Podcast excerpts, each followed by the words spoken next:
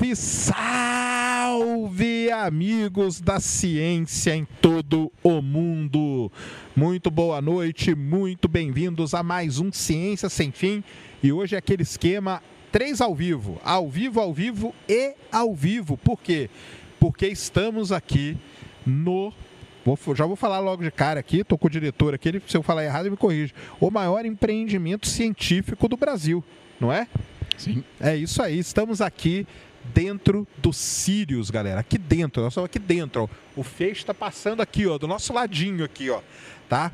Então, hoje é dia 23 de novembro de 2023. Uma quinta-feira muito especial tá aqui. Aliás, desde que eu comecei o Ciência Sem Fim, o meu sonho era fazer um programa aqui dentro, cara. Porque eu acho isso aqui sensacional. Eu já tive aqui lá no comecinho da história do Sirius, em 2019. Daqui a pouco eu conto o que, que, eu, o que, que eu vim fazer aqui. E estamos aqui. Então, alguns recados muito importantes para você.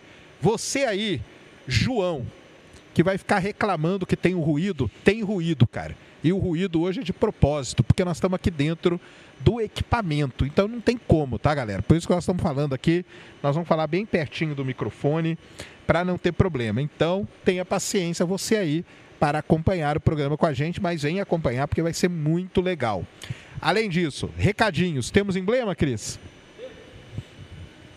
Então solta aí o Cris, ele vai soltar o emblema lá, minha internet que tá ruim, mas ele vai soltar o emblema lá, o pessoal vai ver o emblema. Qual que é o código para resgatar? Tá aí, ó. Ciência no Sirius. Então, você resgata o seu emblema aí e ele fica valendo até 24 horas após esse programa. O programa de hoje é diferente, tá? Ele tem uma dinâmica diferente. Vão ser vários convidados, porque nós viemos para cá, então nós vamos aproveitar e conversar com vários convidados. O primeiro já está aqui, daqui a pouco eu vou apresentar ele, é o diretor do Sirius. Depois tem o pessoal da escola Ilum, que é uma escola de ciência aqui da onde a gente está. Daqui a pouco vocês vão entender aonde que a gente está, toda a contextualização disso aqui. E depois nós vamos falar com quatro alunos que estudam na escola, dois da primeira turma e dois de uma outra turma que nós vamos conversar aqui. Mande suas perguntas, tá? Então mande aqui para pela plataforma nv99.com.br barra Ciência Sem Fim e mande aqui pelo YouTube também. E mande aqui pelo YouTube também, que eu vou vendo aqui e nós vamos trocando essa ideia. Então hoje tem uma dinâmica diferente que nós viemos aqui para Campinas, aqui estamos aqui pertinho de São Paulo, uma hora e quarenta de São Paulo, demorei para chegar aqui. E estamos aqui nesse programa muito especial. E o meu primeiro convidado aqui hoje é o professor, eu não vou saber falar o seu sobrenome, cara. Fizeram até um, um, um media training comigo, mas eles falaram assim, é melhor você pedir para ele falar. É o professor Harry Westphal Jr. Ah, eu ia falar Westphal, já ia, tá vendo? Ia me, me, me ferrar não tem problema, isso aí, pode né? ser o Westphal também. Isso aí, professor, pode chamar professor Harry, né? Pode já me chamar de Harry mesmo. De Harry mesmo? É. Então tá bom. Primeiro, primeira coisa, agradecer aí o espaço, ter recebido a gente aqui. Eu sei que não é que não é simples, não é fácil, entendeu? Então já de antemão agradecer aí pela até pela estrutura aqui que a gente tá, legal pra caramba. Dei uma volta aqui, é, passeamos aí pelas, pelas instalações. Então agradecer ao Sirius, agradecer a todo mundo aí que que deu essa oportunidade pra gente. O senhor também, valeu, obrigadão, demais mesmo, tá? Então, vamos começar. Primeiro, então, eu já disse o nome dele, vamos chamar ele de Harry. Qual o cargo que você tem aqui? Eu sou diretor do Laboratório Nacional de Luz Síncrotron, que é responsável pelo Sirius. Ótimo. Então é isso aí. Aí eu já vou começar aqui, ó, dando as minhas, as minhas caneladas, tá? É, eu, eu sou aqui da Unicamp, né? Então eu trabalhei aqui na Unicamp muitos anos ali no pessoal do CEPETRO e tudo mais. E a gente sempre teve, né? A geologia, ela, ela a luz síncrotron, que daqui a pouco nós vamos explicar o que, que é isso, ela é muito importante para a geologia, né? E a gente sempre rodou coisas no, a gente chamava LNLS. Quando começou a construir o Sirius, a gente lá fora falava assim: "Ah, tem o LNLS, tem o Sirius", entendeu? Mas não é, né? Então vamos explicar. O LNLS, explica aí pra galera, é o É, o- é, bom, em primeiro lugar, obrigado, Sérgio, pelo convite também e por estar aqui conosco. É, o LNLS é a instituição. Ele é um dos laboratórios nacionais do Centro Nacional de Pesquisa em Energia Materiais, que é onde nós estamos. Boa. Então a Então é- gente está dentro do CNPEM que a gente chama. CNPEM, é a sigla CNPEM, Centro Nacional de Pesquisa em Energia e Materiais, que é, é uma associação privada, sem fins lucrativos, supervisionada pelo Ministério de Ciência, Tecnologia e Inovações. Né? Então, nós somos uma associação com um contrato com o Ministério para administrar essa infraestrutura é, vibrante de ciência, tecnologia e inovações, que contém então quatro laboratórios nacionais, o LNLS é um deles, e a Escola Ilum, que você vai ouvir falar mais. Uhum. Desses laboratórios nacionais, nós temos o Laboratório Nacional de Biociências, né, que estuda é, moléculas que podem ser transformadas em fármacos, e moléculas podem ser encontradas na biodiversidade da nossa. O LNBR, que é o Nacional, Laboratório Nacional de Biorenováveis, que é, faz biologia sintética para desenvolver é, é, micro-organismos capazes de transformar biomassa em produtos para a nossa vida, né? a famosa química verde, né? Uhum. transformação tecnológica é, o LN Nano, que é o Laboratório Nacional de Nanotecnologia. Legal. É, e o LNLS, então, que administra os Sirius. Legal demais. Então é isso aí. Então, o LNLS, Laboratório Nacional de Luz Síncrotron. Então, a primeira coisa, vamos explicar para o pessoal o que, que é a tal luz síncrotron, né? Tá. Porque muita gente até ouve falar disso e tal, mas o pessoal não sabe direitinho o que, é. O que, seria a luz síncrotron? Essa é a radiação eletromagnética. Então, luz é uma forma de radiação eletromagnética do espectro visível, que a gente chama, né? que vai do vermelho ao ultravioleta. A diferença do vermelho para o violeta é a frequência. Né? O vermelho é uma frequência mais baixa, o violeta é uma frequência mais alta. E aí existe o infravermelho, que é abaixo do vermelho, a gente não enxerga. E acima do violeta, que é o ultravioleta, a gente também não enxerga. E acima do ultravioleta, os raios X. E depois os raios gama, tudo isso é manifestação do mesmo fenômeno, radiação eletromagnética. Então, um síncrotron é uma fonte de produção de radiação eletromagnética de altíssima intensidade. É um acelerador de partículas que produz essa radiação. E a gente ilumina materiais para entender os mecanismos microscópicos desses materiais que dão as propriedades, seja as rochas, como você falou, seja medicamentos, seja é, uma bateria, uma célula solar, seja um microchip, ou seja, qualquer tipo de material. Então, é um acelerador para produzir radiação eletromagnética. Isso é um síncrotron. Então, até para a gente explicar, a, a, a luz ela é produzida por várias. Aqui a gente tem lâmpada, produz luz, uma radiação eletromagnética. Só que existem níveis que a gente precisa de coisas muito poderosas para produzir. Então, um exemplo, até falando na, na, no caso de astronomia, né? É, o pessoal fala que, por exemplo, buracos negros são aceleradores naturais de partícula, né? Porque ali você tem uma altíssima velocidade, uma produção de energia muito grande e aí você acaba gerando outros tipos né, de, de radiação eletromagnética e a luz síncrotron é essa que foi descoberto que ela teria essa capacidade então de investigar coisas muito específicas, né? Sim. A luz síncrotron, de fato, ela inclusive ela foi a primeira vez observada a luz síncrotron não foi produzida no laboratório, ela foi um fenômeno natural, né? Sim. Então, em supernovas você observa a luz síncrotron. Ela foi então, assim, os relatos são históricos da primeira vez que a humanidade observou, mas de fato, em laboratório, ela foi observada a primeira vez em um acelerador síncrotron. É um tipo de acelerador. E, aí, e, por isso foi dado o nome de luz síncrotron. Né? Se fosse um outro tipo de acelerador, seria talvez outro, outro tipo, nome. Outro né? tipo, exatamente. Então isso aí é legal. Então tá aí, ó, já estão conhecendo. Aí, uma dúvida que o pessoal sempre tem, né? É, quando a gente fala de acelerador, aí o pessoal vem na cabeça logo o LHC, né? Naturalmente. Que ele é um acelerador, porém lá colide. É isso? E aqui a gente não explica essa, essa, tá. essa, essa coisa aí pra gente, essa diferença. Então, é, síncrotron, como eu disse, é um tipo de acelerador. O LHC é um tipo de síncrotron também. Né? É um acelerador síncrotron, uma tecnologia semelhante ao nosso acelerador. Né? É uma forma de acelerar, é a forma que a gente conhece de acelerar o mais rápido possível partículas elementares. Né? Só que no LHC, a energia que você usa para acelerar as partículas, primeiro que ela é milhares de vezes maior do que a energia que a gente acelera aqui. Segundo que as partículas que você acelera não são as partículas que a gente acelera aqui. Aqui a gente acelera elétrons. Boa. Lá a gente acelera prótons. O LHC ele tem o objetivo de acelerar feixes de partículas e colidir esses feixes.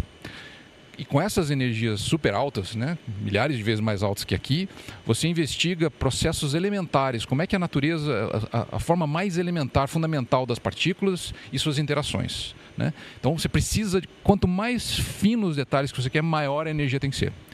Então, Pro, no caso do, das fontes, é um, um, outro tipo de síncrotron que não é colisor, né? são as fontes de luz síncrotron, fontes de luz.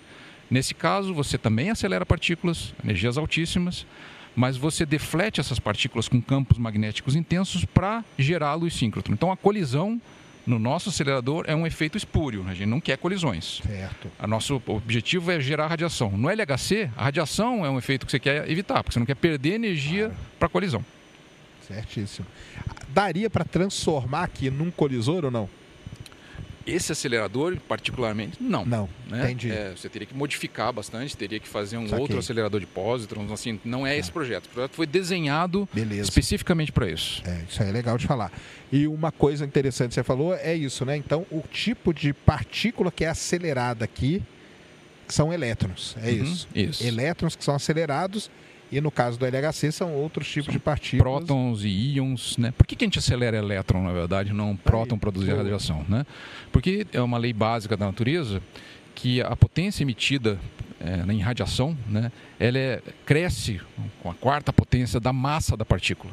Então ela cresce muito, quanto menor a massa da partícula, mais alta é a quantidade de radiação que você pode emitir com a luz síncrona. Uhum. Então o elétron é a partícula carregada de menor massa que a gente consegue estabilizar e acelerar num acelerador. Legal. Então, se tivesse uma partícula com massa menor e com a mesma carga, a gente aceleraria ela em vez do elétron. Né? Mas aqui é porque, obviamente, a gente quer obter muita radiação. Né? Certo. O objetivo aqui é gerar a radiação. Né? Exatamente. Né? Porque é a radiação que vai atravessar aí os, os materiais, materiais e iluminar a ciência. Iluminar. Exatamente isso. Então, tem, tem essas diferenças aí que é legal de fazer. Uma outra coisa interessante é que tudo isso a gente mede em energia, né? Isso. É em energia. É. Ah, quando a gente fala na, em qual é. Muita gente pergunta qual é a velocidade que os elétrons têm né, no acelerador. Isso. Ela é praticamente a velocidade da luz, né? 99,9999999% da velocidade da luz. Então chega um momento que é muito 9 para você falar. Então a gente mede essa energia em electronvolts. Essa é uma unidade. Volt, a gente todo mundo conhece, tomada de 110 volts, 220 volts, né? Então, você está falando que é um potencial de tantos volts. Quando você multiplica pela carga do elétron, isso te dá energia. Então, elétron no potencial de tantos volts. Certo. Então, no Sirius, a energia do nosso acelerador é de 3 giga eletronvolts, que é um, 3 bilhões de eletronvolts. Só para ter uma noção do que, que significa a escala de energia, né? É, um fóton, a partícula de luz visível, né? É, então a luz, a gente pode interpretar ela como vinda de várias partículas. Sim. Cada partícula dessa, na faixa do visível, ela tem cerca de 2 eletronvolts. Ah, então nós estamos falando de uma energia muito superior. Né? Essa não é gigaelectronvolts, né? é uma energia altíssima, não é exatamente a energia que os fótons saem, essa é a energia dos elétrons. E para ter uma noção de comparação, o LHC, nós estamos falando em tera, tera eletronvolts. É. Né? Então, com vários tera eletronvolts, mil vezes mais. É o famoso TeV, né? TeV, exatamente. Fala, então, né? essa é uma, é uma escala de energia que nós vamos usar muito. É porque Sim. você pode usar Joule, você pode usar, mas é, por acaso, na nossa área, é uma escala que você pode interpretar. É energia adquirida por um elétron num potencial de 1 volt. Boa. Tá? Então, quando a gente fala em 3 gigaelectronvolts, seria energia adquirida por um elétron num potencial de 3 bilhões de volts. Show. Isso aí. Perfeito. E aí, então vamos contar um pouquinho da história dos Sirius, né? O... Aliás, como que é o nome do outro acelerador? Ah, é verdade. O, outro acelerador chamava-se UVX. UVX. Então, é, esse foi, é, a, a, área de síncrotron no Brasil né, começou nos anos 80. Né, foram é, vários visionários que é, pensaram em trazer para o Brasil a, a, era da Big Science, né, fazer um grande projeto nacional. Foram considerados vários projetos e os síncrotrons era uma coisa que estava no mundo já em bastante uso, né, com uma instalação que muita gente pode utilizar para muitos tipos de ciência. Então, era um projeto que iria contemplar muita gente na área científica. É então, bem foi, abrangente, é muito né? abrangente, aberto, Isso. todo mundo pode usar. Então, foi decidido lá na década de 80 trazer um projeto Brasil, criar tecnologia. Né? Então, foi uma, realmente uma visão que, que mudou legal, né, a ciência nacional na década de 80. Então, agora nós estamos completando quase 40 anos de, de, de de tecnologia de luz síncrotron no Brasil entre os pioneiros no mundo. Uhum. Né? E, ah, então, ah, nós somos considerados pioneiros do mundo? Ah, sim. É, não na invenção, né? Porque a invenção surgiu muito antes, né? Mas na é, utilização, você disse. Hoje, é, com o Sirius, né? Então a gente pode falar depois das gerações, né? O UVX era um síncrotron de segunda geração. O Sirius é um síncrotron de quarta geração. E só tem três de quarta geração no mundo. Caramba. O Sirius, o ESRF, que é um síncrono da comunidade europeia, que fica na França, em Grenoble, e o Max 4 na Suécia. São só esses três de quarta geração. Obviamente você deve estar me perguntando o que, que, é, que, que diferencia, que diferencia geração, as gerações, né? né? Bom, a primeira geração dos síncrotrons, né, é, eles eram colisores, na verdade. Né? Então, os síncrotrons começaram como colisores. Não era, o objetivo não era obter dos síncrotrons. Né? E aí começou a se observar que depois de se descobrir a radiação síncrotron e tudo, e que era possível utilizar a radiação emitida por esses aceleradores que foram construídos como colisores para estudar materiais. Né? E aí os, os cientistas pioneiros, né, que eram chamados parasitas, eles iam lá pediam para posso usar um pouco o acelerador para extrair radiação também, né? Essa era a primeira radiação, a primeira geração desses aceleradores, né? Então eles eram até meio usados part-time como colisor, part-time como como síncrotron, como fonte de luz. Aproveitados, né? Aproveitados, né? Uhum. Aí surgiram a segunda geração. A segunda geração foram construídos com esse propósito. O VX era né, o nosso síncrotron da segunda geração, né, construído, iniciou-se a construção na década de 80, por volta de 87, e em 97 ele começou a operar.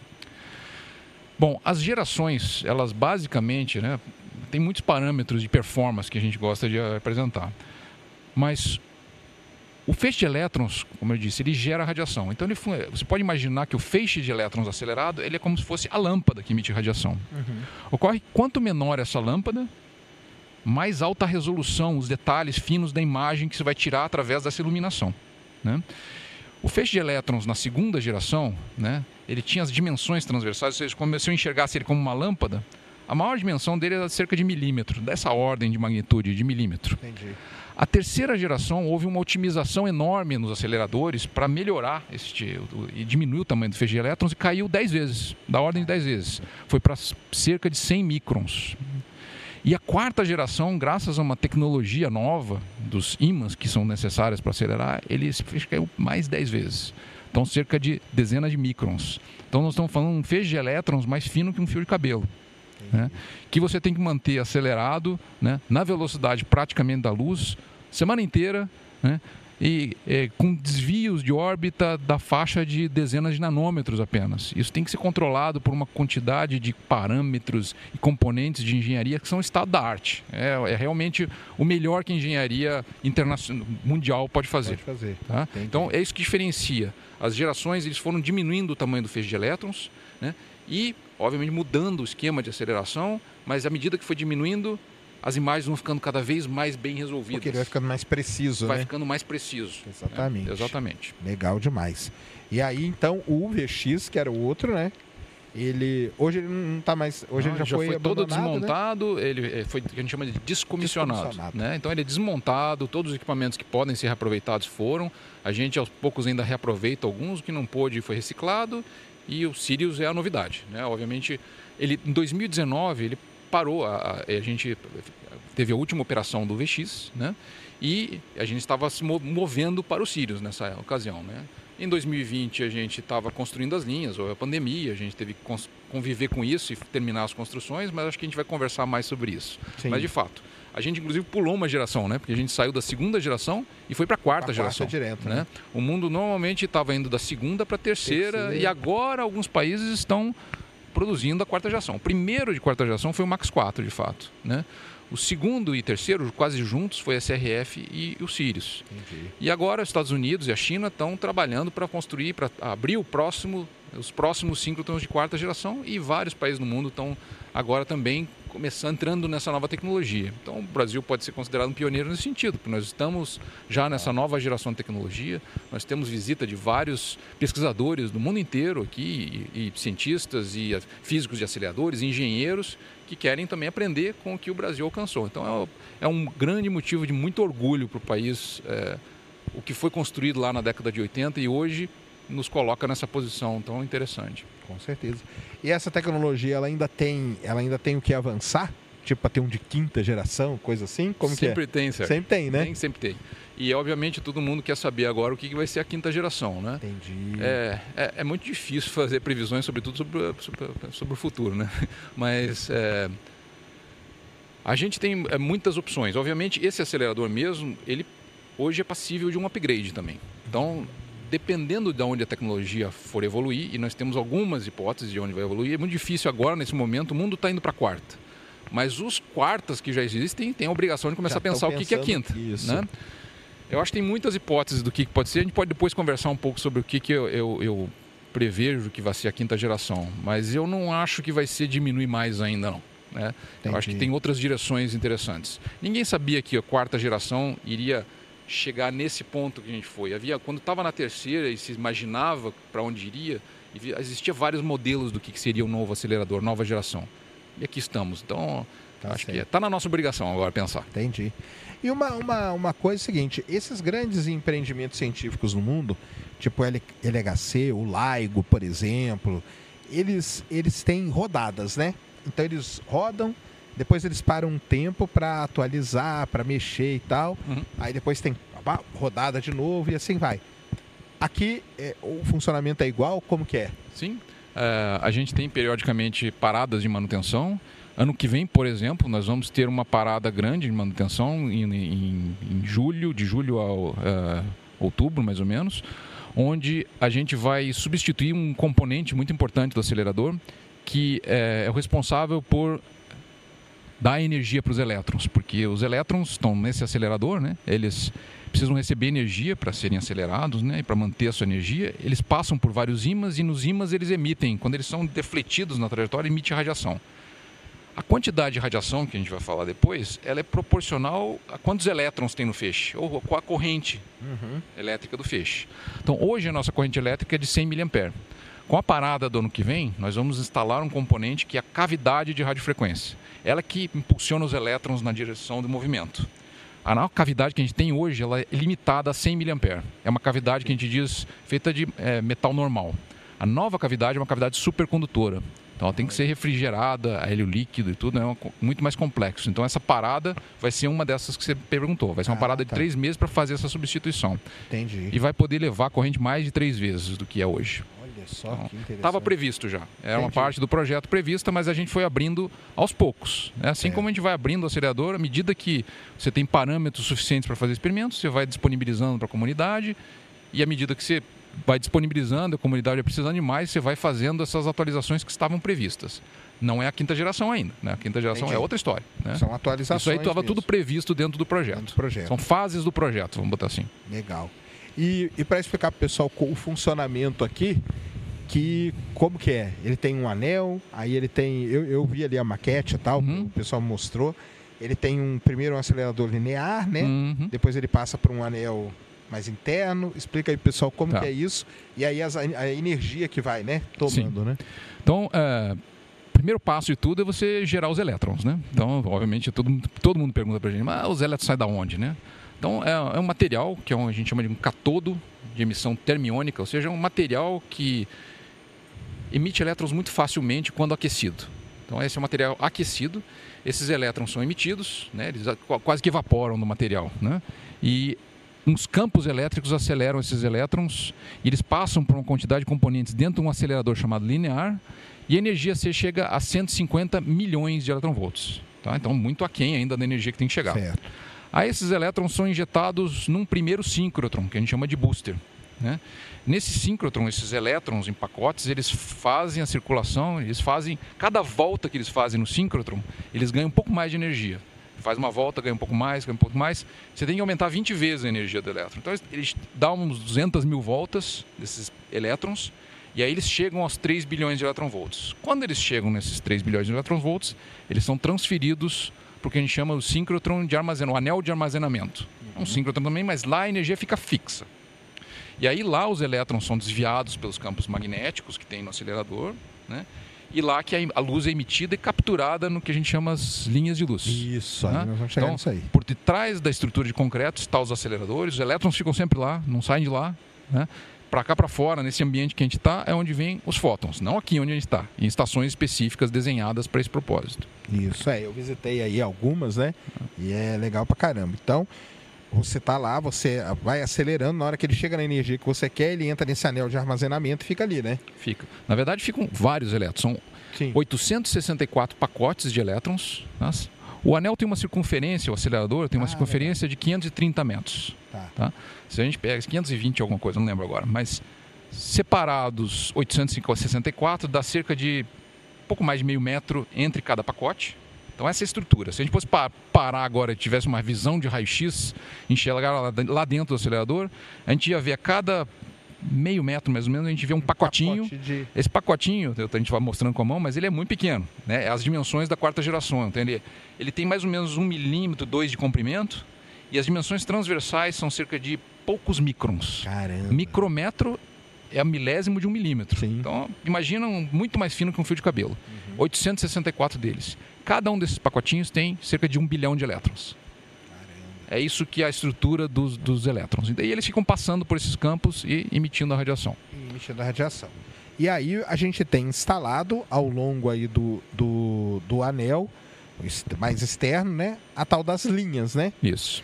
Que é as linhas, para o pessoal entender, que é onde a gente coloca os experimentos para funcionar, né? Isso. E aí cada linha eu visitei aí, depois nós vamos soltar um vídeo aqui do, do passeio que eu fiz mas cada linha tem um objetivo específico, é para uma determinada área e tudo mais.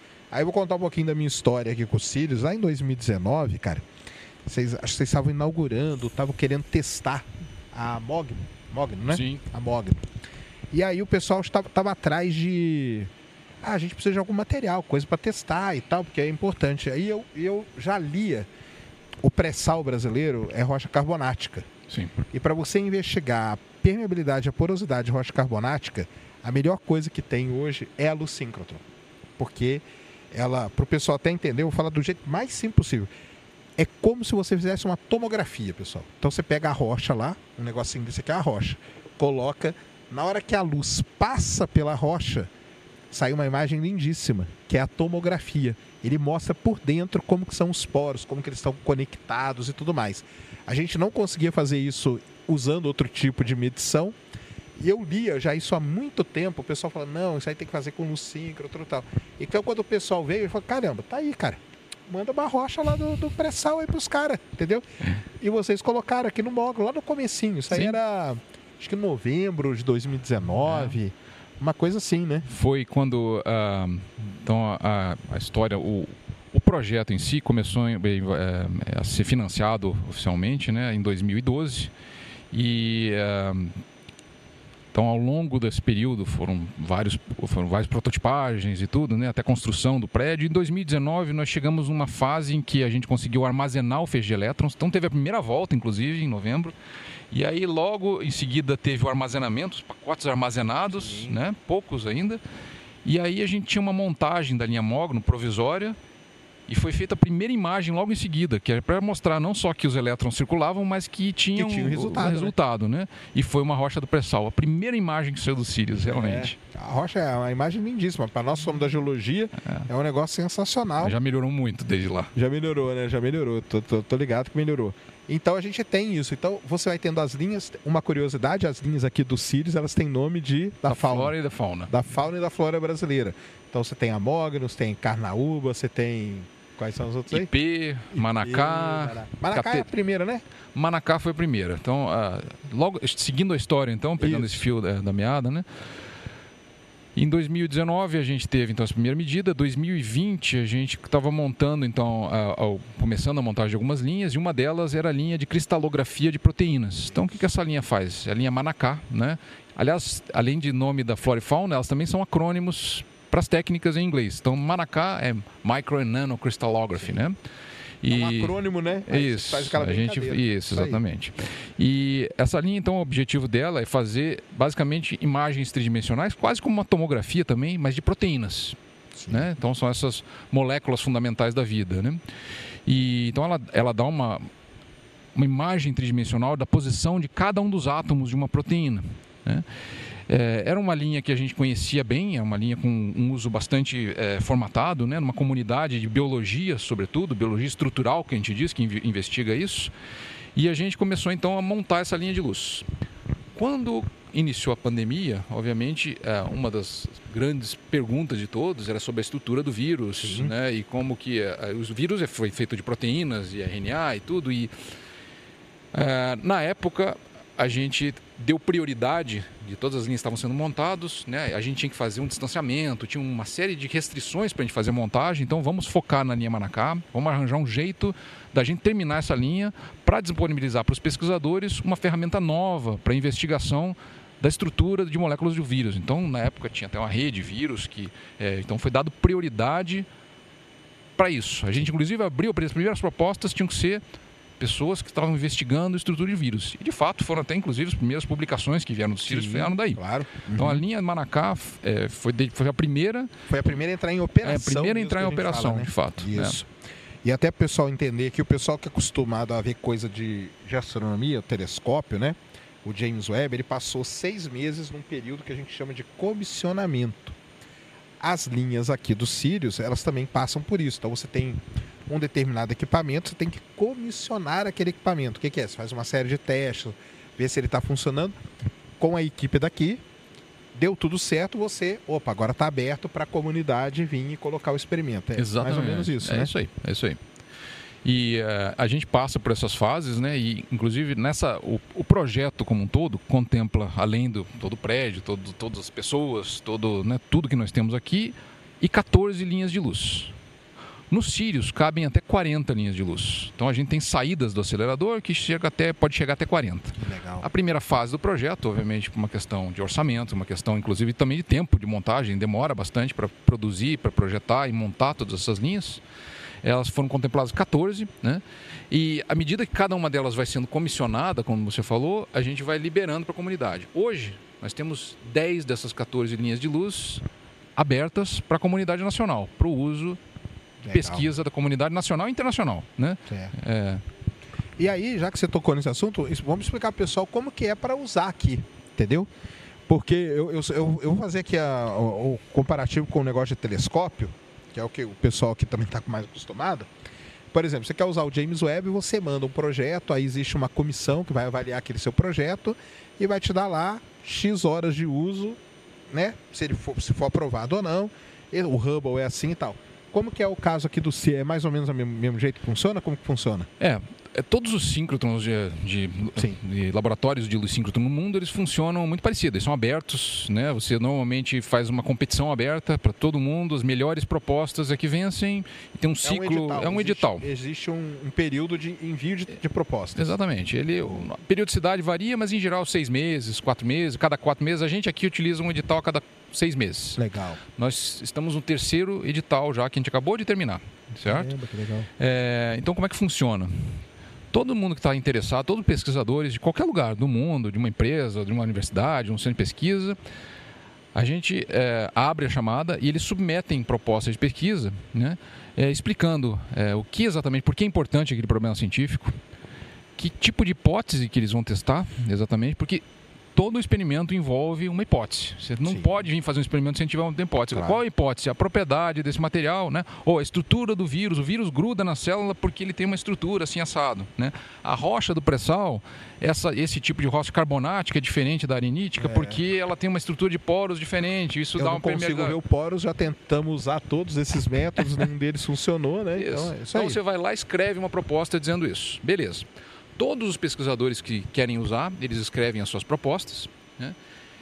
E aí, o combinado é o seguinte: todo mundo que submete uma proposta é também avaliador naquela chamada. Ah, que legal. Né? Então, e você se compromete para cada proposta que você enviou, então pode enviar muitas, né? Você avalia até cinco propostas dos colegas que estão participando da chamada. Entendi. Só que essa avaliação é de duplo anonimato. Você não sabe quem você está avaliando e a pessoa que está sendo avaliada não sabe quem é que está avaliando também. Entendi. Certo? Você se foca apenas na ciência. técnica mesmo. Exatamente. O problema interessante, a hipótese é boa, tudo isso. Né? Então, você vai lá e faz um parecer. Primeira coisa, obviamente, não vai ser tão fácil que caia na sua área totalmente de expertise. Né? Mas você vai dizer, bom, eu vou me classificar primeiro. Ó, esse projeto aqui eu, é da minha área, então o meu peso tem que ser alto. Esse projeto eu entendo mais ou menos, mas eu posso dar uma boa parecer. Esse aqui eu não entendo quase nada, mas eu vou dar o melhor parecer que eu consigo. Entendi. Primeiro acontece isso. Aí você dá um parecer para o projeto, certo? Todos os projetos receberam pareceres agora essa altura. Então, cada projeto recebeu cinco pareceres pelo menos. Tá? Depois disso feito, todos os pareceres são reunidos e um comitê se reúne para avaliar os pareceres. Então, avaliar as avaliações. Entendi. Certo? Esse comitê olha para ver se não houve nenhuma distorção. Então, ó, dos cinco pareceres, tem quatro muito bons, mas tem um aqui que a pessoa não escreveu nada. Se esse parecer está muito ruim, ele é descartado. Não, a pessoa nem fez parecer, na verdade, não escreveu nada. ele é descartado e a nota da pessoa que me enviou é, é rebaixada um pouco. Caramba! E aí ela que está com um projeto lá, ela vai sofrer ela também. Ela vai sofrer um pouco mais. Entendi. Agora, se o seu parecer foi muito bom, e o comitê fala muito bom no sentido assim, detalhado, Sim, a pessoa claro. se debruçou para entender o projeto, pode ser positivo ou negativo, Claro. mas é muito bem fundamentado. Bem argumentado, tudo ali Sua bonitinho. própria proposta sobe um pouco. Sobe um pouco. Olha que legal. É. Um sistema interessante, É um né? sistema porque você, você depende das próprias pessoas para não somos nós quem decidimos quais propostas. Nós temos dependemos desse ranking. O comitê fez e nos entrega esse ranking, a gente vê quantas propostas podem ser atendidas pelo tempo que elas levam. Uhum. Essas são aprovadas, as que infelizmente não puderam ser aprovadas, próxima chamada tentam de novo. E isso corre todo semestre, corre esse ciclo. Né? Que legal. Esse processo, inclusive de duplo anonimato e distribuído, eh, foi inspirado no processo que é usado para o Hubble eh, e foi- é usado tá. para o James Webb também, porque também são instalações, tem muito mais gente querendo usar do que tempo disponível, Sim. você tem que selecionar Claro. os melhores projetos de pesquisa. É. Então é assim que funciona a nossa Ah, então forma. foi, foi inspirado nesses, Foi inspirado nesses nesse- é. projetos pelo mundo. Isso não era usado em síncrotron antes, nós Ah, estamos não? usando não. Né? É, em geral, você tinha o próprio comitê avaliando as propostas, né? mas e, e nem o duplo anonimato. Né? Por que, que a gente fez isso? Né? A primeira havia- obviamente, a gente tinha que zerar o histórico. Né? Então a comunidade está começando fresca, porque é uma nova facility, é um novo, são novos experimentos e tudo, então vamos dar chance igual para todo mundo. Nós queremos ver as melhores ideias. Né? Isso, obviamente, retira ah, uma predisposição com relação aos nomes mais famosos da comunidade e uma predisposição ao, E as tretas que aos- tem, né, também no mundo Isso, acadêmico, né? Exatamente. Então você retira isso da equação e foca na melhor ciência. Entendi. É, legal, isso aí que tem que ser mesmo. E, o, e os, os trabalhos aqui, eles são, os, os projetos são. Vamos, vamos falar um pouquinho das áreas que tem aí, né? Uhum. Então você já falou, tem a área de, de medicina, né? Vamos dizer, Uhum. que, é, que é estudar as proteínas e tudo Isso. mais, né? É. Eu até passei ali, tinha até a imagem bem bonita ali. Ah, Uma coisa muito interessante, né? O pessoal gosta de ver imagem, né? Sim. Mas muita coisa aqui não é imagem, né? Muita coisa que é, É. gráfico, né? A gente, é, isso na verdade, no, conceito do Sirius, né, a gente é, privilegiou realmente aumentar o número de tipos de experimentos que fornecem imagens. Por quê? Sim. Mesmo os experimentos que antes eram basicamente só espectros, às vezes, ou seja, só são compreensíveis por, por, por especiali- né? especialistas na área, né? Com o Sirius, ficou tão mais rápido e mais resol- bem resolvidos os experimentos que você pode, cada pixel da imagem, na verdade, pode ser um espectro. Cada voxel, quando a gente fala em voxel, Voxel tá é um em três em dimensões. 3D, o pre- isso, isso cada mesmo. voxel pode ser um espectro. Isso. Né? Então você seleciona uma região do espectro, você tem uma imagem diferente cada, para cada característica do, do material que você está vendo. Né? Exatamente. Então, a- as áreas. né? Então, a gente citou agora a biologia estrutural, que está mais bastante ligada à medicina. Isso pode ser desde você ver as proteínas, até ver células, até ver tecidos, eh, animais. Tem muitas múltiplas escalas. Né? Então, as linhas, elas se diferenciam, as linhas de luz. Em primeira, na primeira análise, é na faixa espectral que elas, eh, que elas cobrem. Né? Então, como eu falei, o acelerador ele pode emitir em todo o espectro. Mas você precisa de componentes que vão separar o infravermelho, o ultravioleta, o raio-x de baixa Isso. energia, que a gente chama de mole, raio-x duros. E aí as linhas começam se diferenciando nisso. A segunda coisa é mais ou menos a área científica. Então nós falamos agora da Manacá, a área mais biologia estrutural. Mas aí tem a linha Mogno, por exemplo, que é uma linha de tomografia de raio-x. Lá é só imagem que sai mesmo. Sim, certo? exatamente. Então é a linha que inicialmente você falou até da amostra que foi analisada lá, Isso, mas Eu até peguei aqui a imagem, eu vou É. jogar aqui para pro. Ô, Cris, eu vou mandar a imagem aí, você coloca na tela pra galera, tá? É. Qual foi a primeira imagem gerada aqui pelo, pelo, pelo Sirius, tá? Mas, E- mas continua. Então lá tem uma variedade muito grande de projetos, né? Então, inclusive é, na área de óleo e gás é, tem um programa específico que até é, é- é uma, é uma colaboração com Petrobras e com Equinor também, pra, inclusive para fazer experimentos de tomografia em rochas em condições de pré-sal, porque essa imagem, por exemplo, foi feita com a rocha nas condições ambientes. Sim. Mas às vezes você quer ver a porosidade, Como que ela tá lá como com a ela tá rocha lá em alta né, pressão, exatamente, em, si, em alta Isso. temperatura. Então, pode fazer imagem desse tipo. Você pode fazer também tomografias em várias resoluções diferentes e com várias características. Então, a linha Mogno é uma linha de tomografia de raio-x que permite chegar até cerca de 100 nanômetros, 200 nanômetros de resolução. É o voxel que a gente vai que a gente vai usar. O menor voxel possível é de 100, 200 nanômetros. Tá? Depende da amostra, às vezes. Sim. Mas a linha KTRT, por exemplo, ela já permite chegar em dezenas de nanômetros. Né? A amostra não pode ser tão grande que nem essa rocha aí, né? tem que ser uma amostra claro. menorzinha. A linha Carnaúba pode chegar também até poucos nanômetros Uhum. né? e ver características diferentes. Nessa rocha, por exemplo, você está vendo é a densidade, basicamente, o contraste e a densidade. É. Mas eu posso ter numa linha, por exemplo, na linha Carnaúba, o contraste pode ser a presença de um determinado elemento químico no solo, né? não só na rocha. Pode ser no solo, você quer analisar a fertilidade de um solo, né? ou quer analisar que minerais tem no solo, e como é que os micro-organismos interagem com esses minerais, que interagem com a planta, que interagem com todo esse ecossistema, né? o risocosmo que a gente diz, Sim. né?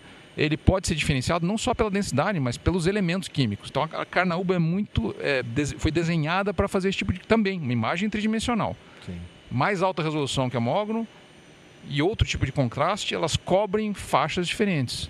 Já a linha embuia, por exemplo, a linha de infravermelho, ela cobre lá o outro lado do O outro espectro. lado do espectro, né? isso mesmo. O contraste da imagem é dado pelas ligações químicas que você tem no material. Porque você, o infravermelho excita vibrações das, das ligações químicas. Então, essa é a assinatura de uma determinada ligação. Então, você vê uma imagem onde as cores podem representar a presença de uma ligação carbono-carbono, uma ligação carbono-oxigênio, hidrogênio. Né? Então, esse é o contraste da imagem. Então, nota que as linhas, elas, muitas delas trabalham com imagem, a maioria, né? mas com contrastes totalmente diferentes. A linha Sabiá, por exemplo, contraste magnético pode ser. Então, os tons de cinza, os tons de cores, podem representar mais magnetismo, menos Menos magnetização. magnetismo, Né?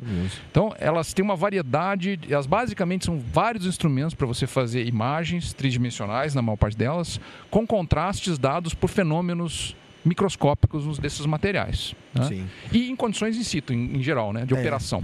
Ó, o Cris está colocando a imagem, eu vou virar aqui para você ver, que é a imagem lá, que é a imagem que você conhece melhor que qualquer um, né? Sim, Que é a imagem. Vocês estão vendo duas imagens aí, pessoal. A imagem da esquerda é a rocha, tá? A imagem da direita é outra coisa. Mas É. a imagem da esquerda aqui é a tal da rochinha do pré-sal lá. E essa, essa entranha de coisas aí é como os poros estão interligados, que é o que a gente chama de permeabilidade, que é uma das coisas mais importantes que tem para produzir o petróleo. Se não tiver permeabilidade, você não consegue produzir. Em rocha carbonática, você tem um negócio chamado permeabilidade secundária, que é criada por fraturamento. E é só aqui que o pessoal conseguiu ver isso aí. Então, por isso que é essa, essa imagenzinha da esquerda aí, que foi usada para. Foi um teste, né? Foi, foi um teste. um teste para é, ver se está tudo funcionando, né? A resolução nem era a resolução máxima que a gente podia Sim. chegar, ainda era uma baixa resolução, porque como você falou, é, é muito importante nessa área que você possa enxergar, porque às vezes você não tendo resolução, você não vai enxergar certos poros, mas são eles que estão dando essa permeabilidade, né? Exatamente. Então, às vezes, né, você, você não consegue casar os modelos, né, Sim, e fazer um, o que a gente chama de upscaling daquele modelo para um reservatório, porque tem uma contribuição enorme de poros que não estão visíveis. Então, quanto mais alta resolução, Melhor. melhor para você enxergar e melhor modelar. Que, que quase sempre você vai, você está buscando testar hipóteses e modelar esse material, modelar propriedades que ele tem a partir dessas imagens, né? É, é uma espécie de diagnóstico. É isso né? mesmo. Né? É, é. Por isso que é uma, a gente fala tomografia, né? Tomografia tá É uma tomografia, um, um exatamente diagnóstico, igual. né? Inclusive, E a gente tá falando, porque pode ser uma rocha, pode ser gás também, né? Pode ser o que for, né? O material. É. Eu passei ali, ali no pessoal da, da- do Carnaúba ali agora, com o pessoal me levou lá. Eles estavam analisando um diamante. isso. Então tem todas essas. Era um diamante, uma inclu com inclusões metálicas, Inclusões né, que conta sim. muito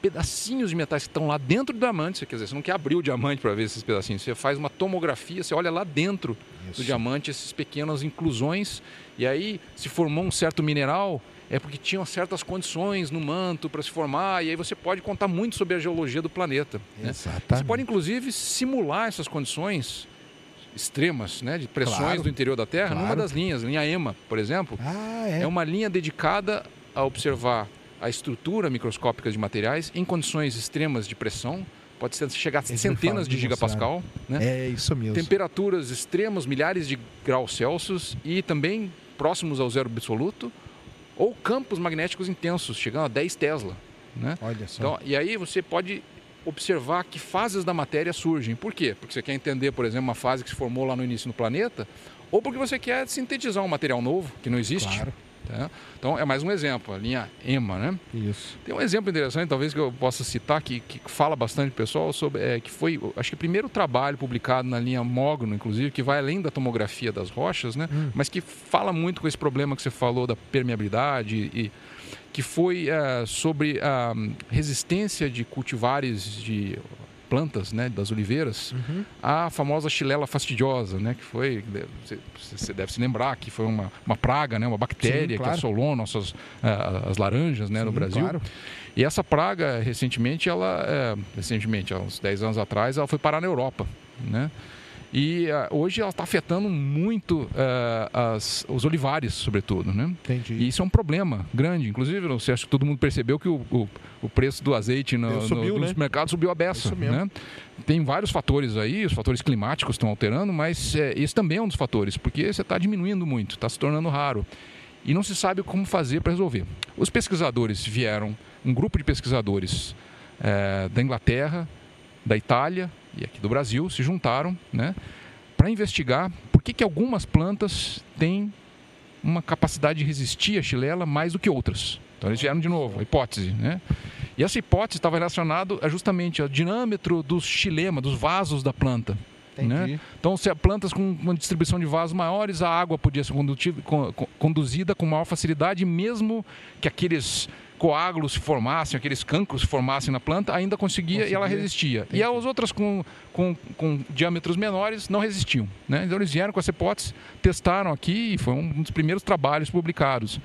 E eles vieram para cá porque justamente aqui essa bactéria já estava adaptada, né? Foi feito aqui. Eles lá na Europa não podia nem, não tinha resolução e nem podia também levar para um, pra um síncrotron para fazer esse tipo de medida. né? Entendi. Então esse é um, foi um problema prático bem interessante que surgiu. Legal demais.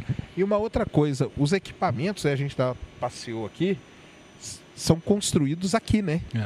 Isso é que é interessante também, né? Sim. Esse é um, um aspecto do, da Big Science, né? Sim. Como o James Webb, que você citou, como o LHC, né? Que todos os países do mundo, eles fazem esses grandes projetos. É óbvio que você está buscando fazer ciência, né? Como a gente está buscando aqui. Mas ele tem uma série de implicações muito interessantes. E uma delas é o desenvolvimento tecnológico do país. Então, no Sirius, foram envolvidas muitas empresas na construção dos Sirius e na construção dos equipamentos. Né? Essas empresas interagiram conosco. Então, nós desenvolvemos protótipos de detetores, dos ímãs, né? eh, de, de vários das cabanas de proteção radiológica, dos sistemas de espelhos. Todos esses projetos que são o coração de toda a tecnologia do Sirius, elas foram desenvolvidas com empresas nacionais que aprenderam conosco ao longo do processo e venderam para nós. Então, são empresas capacitadas e hoje eh, também se expõem no mercado para vender para outros síncronos. Não é? Então, essa tecnologia que a gente trouxe para o Sirius, ela não ficou aqui no centro só. Ela permeou pela indústria nacional. E isso é um efeito que todo o projeto de Big Science tem. Então, no James Webb, certamente teve muita tecnologia que desenvolveu, né? É, Uma o empresa já usa hoje para fazer exame de, de vista. isso. Então, quer dizer, quando você faz um projeto desse, é- é lógico que você tem o foco na ciência, é o que nós estamos fazendo hoje. Mas a Mas tem um quantidade, spin-off, né, os a gente- spin-offs são, são enormes. Isso aí. Né? Isso é então, é isso é muito importante. As empresas aprenderam tecnologias que elas não tinham. Isso é sensacional. Então, pessoal, Foi 85% de, eh, de, de- do, do que foi eh, investido nesse projeto foi aqui no país mesmo. Olha aí. É um grau de nacionalização muito alto. Não, isso aí é sensacional, porque né? E você capacita não só as empresas, as pessoas também, né? É, eu tenho, tenho certeza que muitos dos seus ouvintes são técnicos, engenheiros, pessoas que trabalharam aqui em algum aspecto diferente, em alguma empresa que trabalhou com outra empresa. Formou-se um ecossistema de tecnologia e inovação aqui ao redor do Sirius, que foi muito interessante. Isso é um, é um, é um fenômeno muito interessante. Fora que, obviamente, também é um instrumento, além de um instrumento de desenvolvimento tecnológico, né? Todos esses projetos que nós estamos falando, eles envolvem estudantes de mestrado, de doutorado, iniciação científica. Então, também é um instrumento importantíssimo de educação. Com É. certeza. Não, aí com certeza. E o tipo de, de. Porque então, tem as pessoas que mandam os projetos e tal. Uhum. E aí tem as pessoas que trabalham aqui no Sirius, Uhum. né? Para manter toda a estrutura funcionando, para construir equipamento e tal, né? Quais que seriam assim as, as os tipos de profissional que tem? Ah, tem Tem de tudo. Tem de tudo. Né? Nós temos profissionais técnicos em eletrônica, mecatrônica, é, nós temos, obviamente, é, é, engenheiros, especialistas físicos, agrônomos, químicos, biólogos. Você tem praticamente todas as áreas do conhecimento. E, obviamente, todas as áreas que são importantes, porque um projeto desse né, não é resultado do trabalho de uma, duas pessoas, são milhares de pessoas né, que comunicam, que, que compram, que desenham, que projetam, que constroem, que uhum. desenham os experimentos, né, que organizam reuniões, que assim, é o resultado do trabalho de milhares de pessoas em, em vários aspectos. Então, claro que assim. É, nós temos o cada um tem a sua função e os, os cientistas como você falou eles de, eles os vários cientistas que nós temos aqui são assim o, o, a, a, o, o topo da carreira as melhores pessoas né que, que poderiam são disputadas inclusive os cientistas e engenheiros pelo mundo todo né a gente tem até é, temos que cuidar sempre porque nós temos risco de evasão para não perder, né? Para não perder. Uhum. Mas eles desenham é, desde o conceito do experimento, né? desenharam como que o acelerador vai ser feito, para que, que vai servir, os experimentos, essas linhas, como que os experimentos fazem, fazem os experimentos. E, obviamente, os experimentos que eles fazem é, aqui, né, eles guiam a comunidade do que, que dá para fazer. Mas um fato interessante é que os pesquisadores daqui, do CNEPEM, que usam Sirius, eles também têm que participar dessa competição aí. Entendi. É, essas lá, do é, lá daquele processo que eu te falei, né, eles também participam. Podem ganhar, podem não ganhar. Né? que vença a melhor ciência. Entendi. A não ser que seja para desenvolvimento, manutenção, obviamente, a gente tem tempo separado para isso. Mas para os projetos científicos eles também participam. Né? Mas é um conjunto muito grande de gente que são milhares de pessoas e a comunidade, obviamente. Isso aqui é, claro. é, um, é, um, é, é, um, é uma conquista nacional, digamos assim, né? de uma comunidade toda. Legal demais. E aí eu ia falar um pouco, para a gente falar um pouquinho do futuro, né? Uhum. O Elton aqui mandou dezão aqui para gente, ó. Sérgio, tudo bem? Abraço. Ele está perguntando se faz sentido ter mais sírios no Brasil ou apenas um dá conta da demanda? Como que é, esse, e até pelo mundo, como que é isso? É, muito interessante a pergunta. É, hoje, é, no Brasil, é, tipicamente os países né, desenvolvidos, né, eles, todo país desenvolvido tem um síncrotron pelo menos, né? A China, no caso, tem, por exemplo, tem hoje três síncrotrons e está construindo mais. A Alemanha tem, tem mais, mais de um síncrotron. Né? Eu acho que hoje, para a nossa demanda, primeiro passo não é a gente construir outro síncrotron, outros Sirius, mas aumentar o número de linhas de luz. Né? Porque essa competição ela é dura. Né? Então, esse, esse, sistema que eu falei para você, cada, tipicamente cada três propostas, uma só é aprovada. Isso porque o número de linhas, obviamente, ele tem um número limitado de projetos. Cada, cada linha ela pode atender, em média, cerca de 40 projetos de pesquisa por ano. Então, você, você calcula. Tem muita gente querendo usar e, obviamente, não todo mundo. Mas cada linha nova que eu ponho, certo? O acelerador é o mesmo. O prédio é o mesmo. Então, a gente melhora o investimento, obviamente. Hoje a gente tem 14, né? Recentemente foi aprovado no PAC né? mais 10 linhas de luz para a próxima fase, que é a fase que a gente chama fase 2 dos Sirius. Né? Então isso deve também, obviamente, fornecer mais técnicas, a gente vai cobrir, ampliar mais o espectro, nós vamos fornecer outras linhas de luz e vamos para desafogar também essa demanda. Então essas 10 linhas vão começar a ser construídas e foram aprovadas agora no PAC, no Programa de Aceleração. Né? Uhum. É, além também do, de mais três linhas de luz que vão fazer parte do Orion, né? que a gente não falou ainda, né? mas uhum. que é o novo laboratório de máxima contenção biológica, que vai ficar aqui no CNPEM e que vai conter... Que é aquele laboratório nível 4, né? Exatamente. Esse laboratório vai ter três linhas de luz também. Ah, ele vai ter linha de luz lá? Vai ter linha de luz. ele vai ser interligado ao Sirius? Vai. Ah, então é. vai sair uma linha daqui e vai cair lá nele. Três linhas vão sair daqui e vão cair lá nele. Ele, é ele é separado. Ser aqui do ladinho, então. É, naquela direção ali, perto da linha Carnaúba. Né? Entendi. Né? Ele é um laboratório, obviamente, vai ser o primeiro laboratório de máxima contenção biológica, nível 4, no, na América Latina. Né? E, e, ele vai ter uma inovação que não tem em lugar nenhum.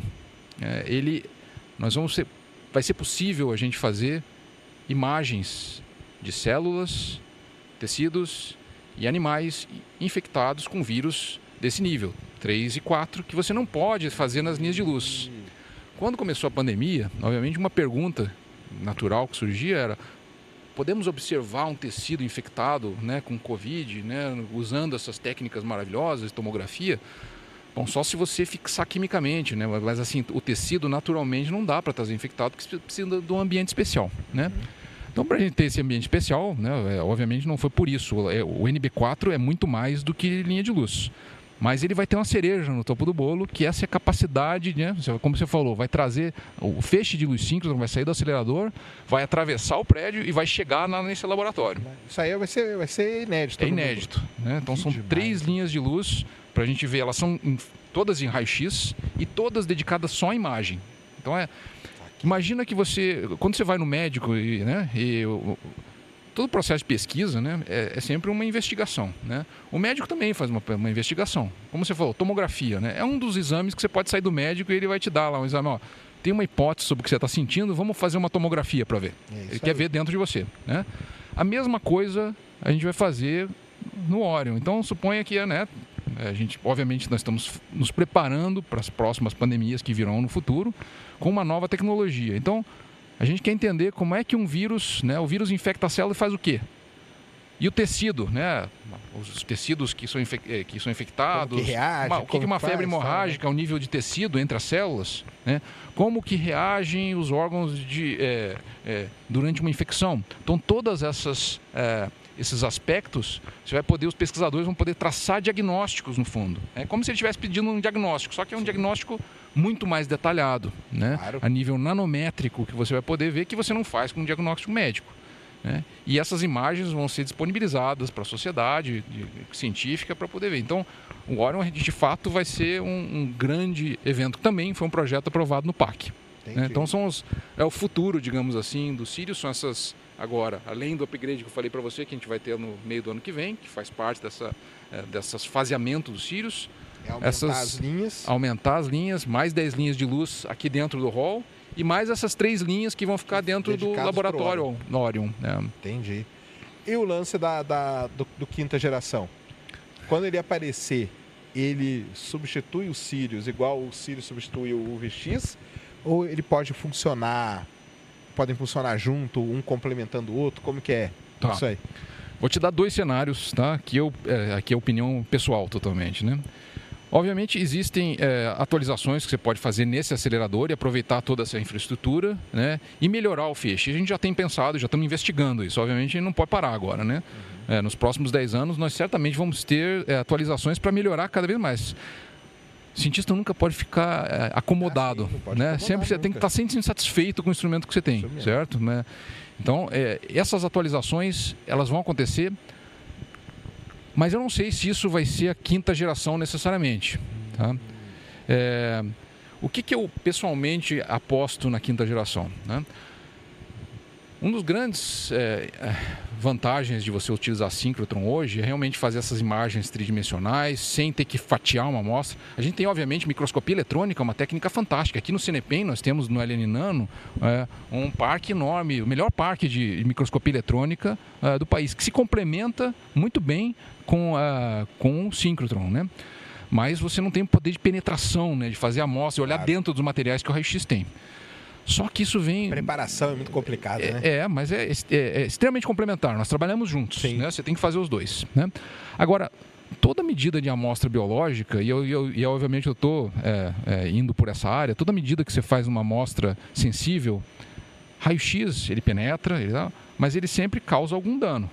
É por isso que você não faz tomografia por causa de qualquer coisa. Né? A dose de radiação de uma tomografia pode claro. prejudicar. Uhum. A mesma coisa acontece com os tecidos. É claro que você vai pegar uma célula, não é isso que você está preocupado. Você está preocupado é que o dano da radiação que você causa não altere a estrutura que você está querendo ver, senão você vai estar tá alterando aquilo que você está vendo. Né? Bom, então esse é um problema que todo síncrono é um problema, é, é não é um problema de engenharia, é um problema de ciência básica. Entendi. Eu não consigo enxergar alguma coisa sem alterá-la, certo? Bom, mas existe uma possibilidade, certo? Que ainda é muito incipiente, né? Que é a famosa imagem quântica. Hum. Né? Então, se eu usar, ao invés dos fótons emitidos simples, é o que a gente chama de fótons emaranhados. Né? Eu posso fazer um tipo de imagem onde eu passo uma parte do, desse, desse sistema pela amostra que não causa dano e a outra eu não passo. Né? E eu consigo fazer uma imagem sem dano, sem dano, certo? Mas para isso eu preciso gerar esses fotos emaranhados. A gente não sabe fazer isso hoje, né? Mas nem Se eu... aquele Nobel lá que o, que o, cara ganhou? Não, ainda não. Pra, fótons de luz visível, sim. Ah, tá. Raio-X é muito difícil a gente gerar esses tá. fótons de, é, emaranhados. É possível e, na verdade, a gente, a gente até pode observar um síncrotron sendo emitido, mas é muito pouco. Não serve para é, propósitos práticos, não vai servir para fazer isso. Então aí eu estou chutando ainda alto, não, né? ainda, ainda, não, não certo? Mas... Então eu estou chutando alto que talvez a quinta ou talvez a sexta, nós vamos tentar investigar um jeito de criar aceleradores que, é, que a gente vai dizer, aceleradores quânticos que gerem Caramba. fótons emaranhados para a gente poder fazer essas imagens sem danificar a amostra. Isso seria fantástico. Não sei se ainda a gente tem tecnologia para isso, se vai acontecer na próxima década, nas próximas três décadas, mas minha aposta é que, talvez eu nem esteja aqui, mas o futuro vai, vai, vai vir por aí. Vai para. Tá, tá. Eu acho que sim. É Essa quantum imaging, eu acho que é, é uma das coisas né, é, que, que, que, provavelmente vai pegar no futuro. Mas a gente não tem a menor ideia de como gerar fluxos que nem a gente tem hoje de fótons emaranhados com os aceleradores que a gente tem. Então, a gente provavelmente vai ter que pensar em novos fenômenos físicos, né? Talvez esteja chutando. Gente estudando isso. Penso, claro, tem, gente pensando pelo mundo todo. É muito incipiente. Hoje, se você olhar para as publicações, até muita gente vai dizer, ah, maluco, isso não vai acontecer. Por isso eu digo, é uma aposta pessoal de que eu acho que a ciência e a tecnologia vão caminhar por esse lado. A gente já viu tanto quanta coisa a gente está usando hoje já e, e, mostrando que o princípio de é, emaranhamento quântico pode ser utilizado né, para tantos propósitos práticos. Ainda, claro. ainda a gente não tem uma aplicação de computação quântica que seja a aplicação, mas isso tá, já está chegando. É. E eu acho que isso vai dominar, inclusive, quem sabe, para os futuros aceleradores, talvez a quinta, talvez a sexta, né? É, é o Nobel de dois anos atrás, né? O Nobel de Física foi isso, né? Isso, exatamente. O cara conseguiu medir. É, mediu o emaranhamento. Aí é. a partir dali agora é estudar em cima disso para é, deixar raio-x, né? É, para fazer, para fazer o raio-x. É, é lá não era raio-x, é, né? É, é, uma dificuldade muito grande, porque na luz visível, tanto que a gente não usa, não tem linha de luz. Gente, eu não falei para você, mas não tem linha de luz invisível, né? Na, na região do visível, porque no visível tem lasers os lasers são muito mais intensos que um síncrotron. Né? É a radiação coerente. Você tem também lasers de raio-x, mas é um outro tipo de aplicação. Né? Não, é, não é a mesma exatamente que a gente usa aqui no síncrotron. São complementares para estudar fenômenos ultra rápidos. Né? Mas é, esses lasers eles funcionam muito bem e criam pares emaranhados na, na região do visível. Para raio-x, nós ainda temos muito caminho pela frente para pensar como fazer isso. Mas quem sabe, né? As próximas gerações vão fazer isso. O senhor, o senhor Atômico mandou aqui dezão, perguntou aqui, ó, dúvida de leigo. Será que com um laboratório desse, tipo, sei lá, o Sirius e o Sirius acoplado no Orion, por exemplo, é, seria possível pesquisar vacinas contra câncer, por exemplo?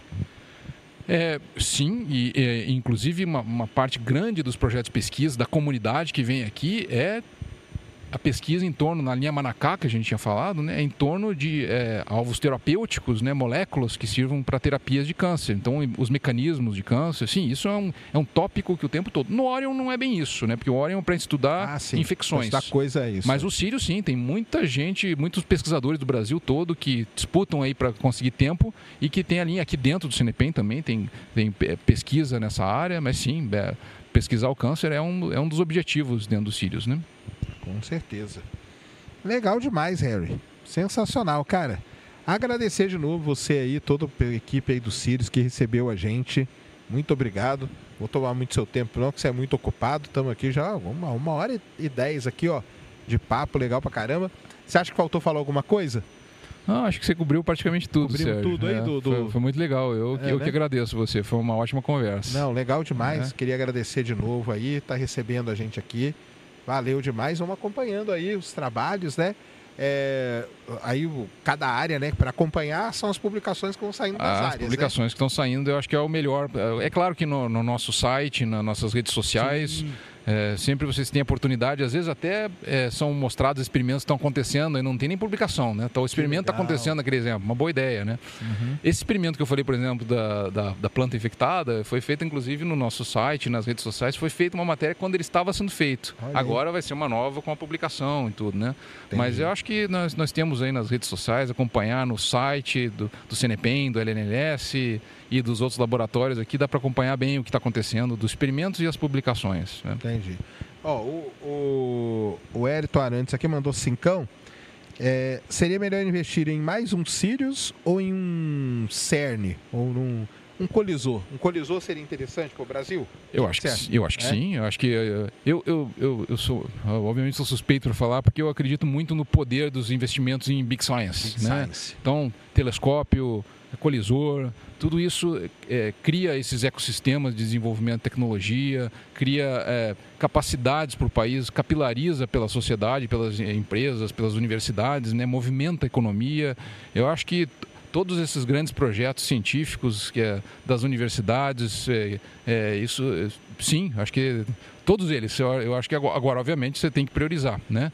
É, o, Brasil tem investido em ciências, né? O Ministério de Ciência, Tecnologia e Inovações, né? Que fez esses investimentos agora e, e eu acho que assim a, a nós para nós hoje a prioridade não é fazer outros Sirius, mas é a gente completar as linhas, chegar às 40 linhas de luz, é né? Lance, mas entendi. outros projetos eu sou muito a favor, sim. Outros projetos de Big Science, é, né? Sim. Big Science, galera, esse é o nome. Se você nunca ouviu, pesquise aí o que que é você vai entender que é isso que alavanca os países aí pelo mundo, né? Sim, o Brasil participa muito do projeto do CERN, né? E, para, e mas uh, eu acho que a gente pode ter mais protagonismo. Pode. O Brasil é muito bom em ciência, os brasileiros é são muito criativos, né? Não, é, com certeza. É, acho que é importante falar, inclusive, todas as pessoas que estão trabalhando aqui, claro que a gente atraiu gente do exterior, porque é um projeto que atrai muita gente, mas isso tudo foi construído com tecnologia brasileira, projeto brasileiro e cérebros brasileiros que, né, que desde os seus criadores, né, que, que, que os pioneiros que os trouxeram essa tecnologia né? lá atrás, mas até hoje, assim, o Brasil é, foi, foi muito forte nisso. É um motivo de orgulho nosso. Ó, o Let Me Play mandou cincão aqui, ele está perguntando qual o seu sentimento quando observa a evolução do CNPEM, desde o primeiro dia que você chegou aqui, por acaso, até o, o momento de hoje e o futuro. Ah, o que, é que, você acha? Que está numa crescente? Como tá? muito, tá? é, eu sou muito orgulhoso. Eu, eu cheguei aqui há 23 três anos atrás, né, como pesquisador. Né, então, e isso aqui cresceu muito, obviamente, né? É, foram essas ideias pioneiras, né, que, que trouxeram. Eu, eu quando eu, eu, cheguei aqui não tinha projeto de Sirius nenhum. A gente estava ainda tentando crescer o UVX, né?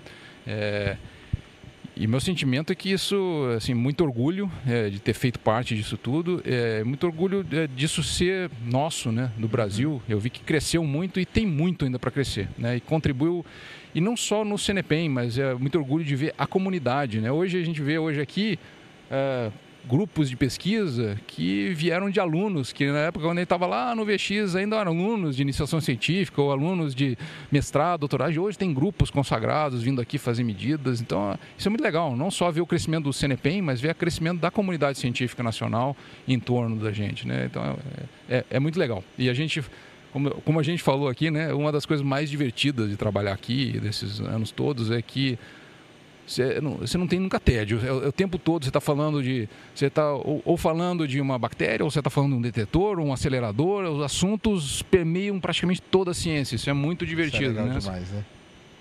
Muito bom. Legal demais, Harry. Ah, o pessoal perguntando qual que é a sua formação. Eu sou físico. Você é físico, né? Eu sou formado em físico aqui pela Unicamp. Que legal. É, fiz a graduação aqui na Unicamp e o doutorado aqui na Unicamp. Ah, Muito orgulho. É, legal eu demais. me formei em, em 93. aí, ó, maneiríssimo. Legal demais, parabéns de novo aí, obrigado aí por ter, ter recebido a gente. Pessoal, não acabou, lembra que eu falei da dinâmica, né? O Harry, que foi o primeiro diretor do Sirius, agora vir o pessoal da, da Ilum, que é a escola que fica aqui dentro, vocês já entenderam agora, que a gente está dentro de um lugar chamado CNPEM, tá?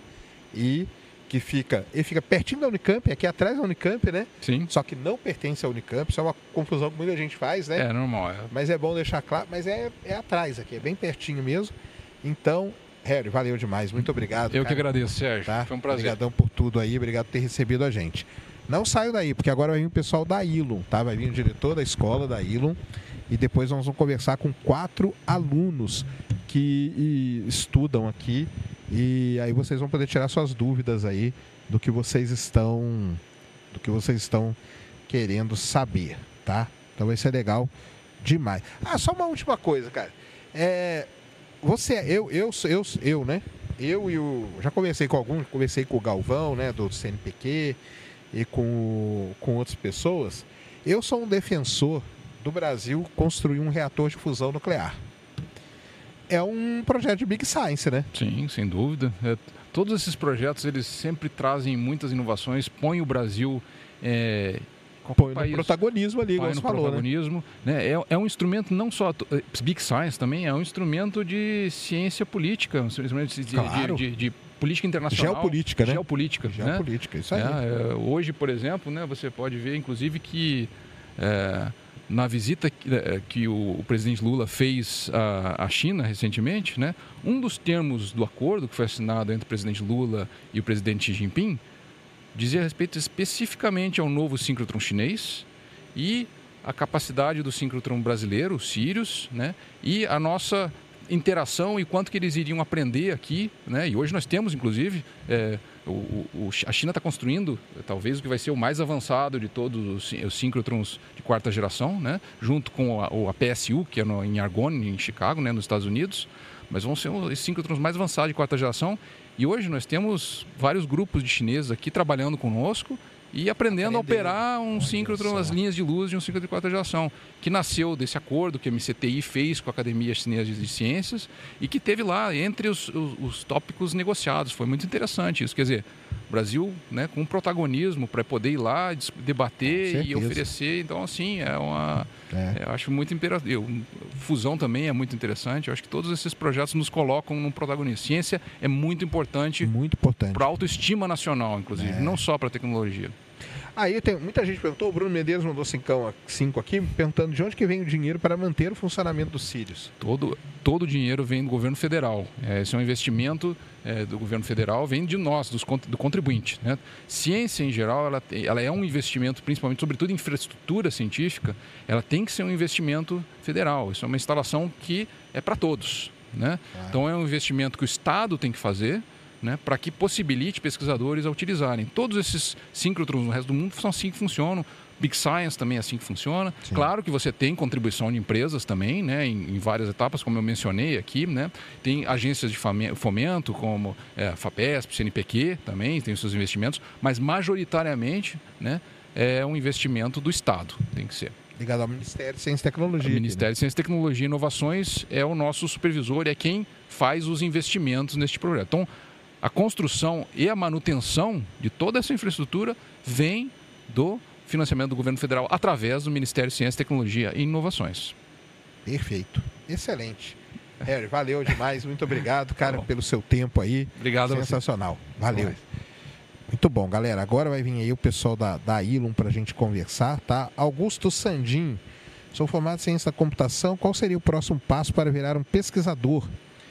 Cara, é isso aí, é, é computação aplicada mesmo, você já falou aí. Siga aí que você vai se dar muito, muito bem, tá bom? Muito demais, né, galera? É demais aqui. Eu fiz, eu filmei aqui, tá? Várias, várias imagens aqui dentro do Sirius. Nós vamos fazer um, um vídeo, tá? Nós vamos fazer um vídeo depois. Muito legal. O Cris vai passando aí algumas imagens para vocês. E, e é um negócio assim realmente é, sensacional. Pode, é, é, eu acho melhor falar aqui, ó, porque aí você consegue falar bem pertinho, ó. Aí, ó, e aí fica mais tranquilo. Tá. Isso aí, tá ótimo. Muito bom. Então, tivemos aí com o Harry, que, que explicou pra gente aí bem o funcionamento, como que é tudo aqui, como que é o Sirius. E agora estamos com o diretor da escola, né? Da Ilum. Então se apresenta aí pro pessoal, como que o senhor chama direitinho. Eu não vou falar mais o nome de ninguém, porque depois eu.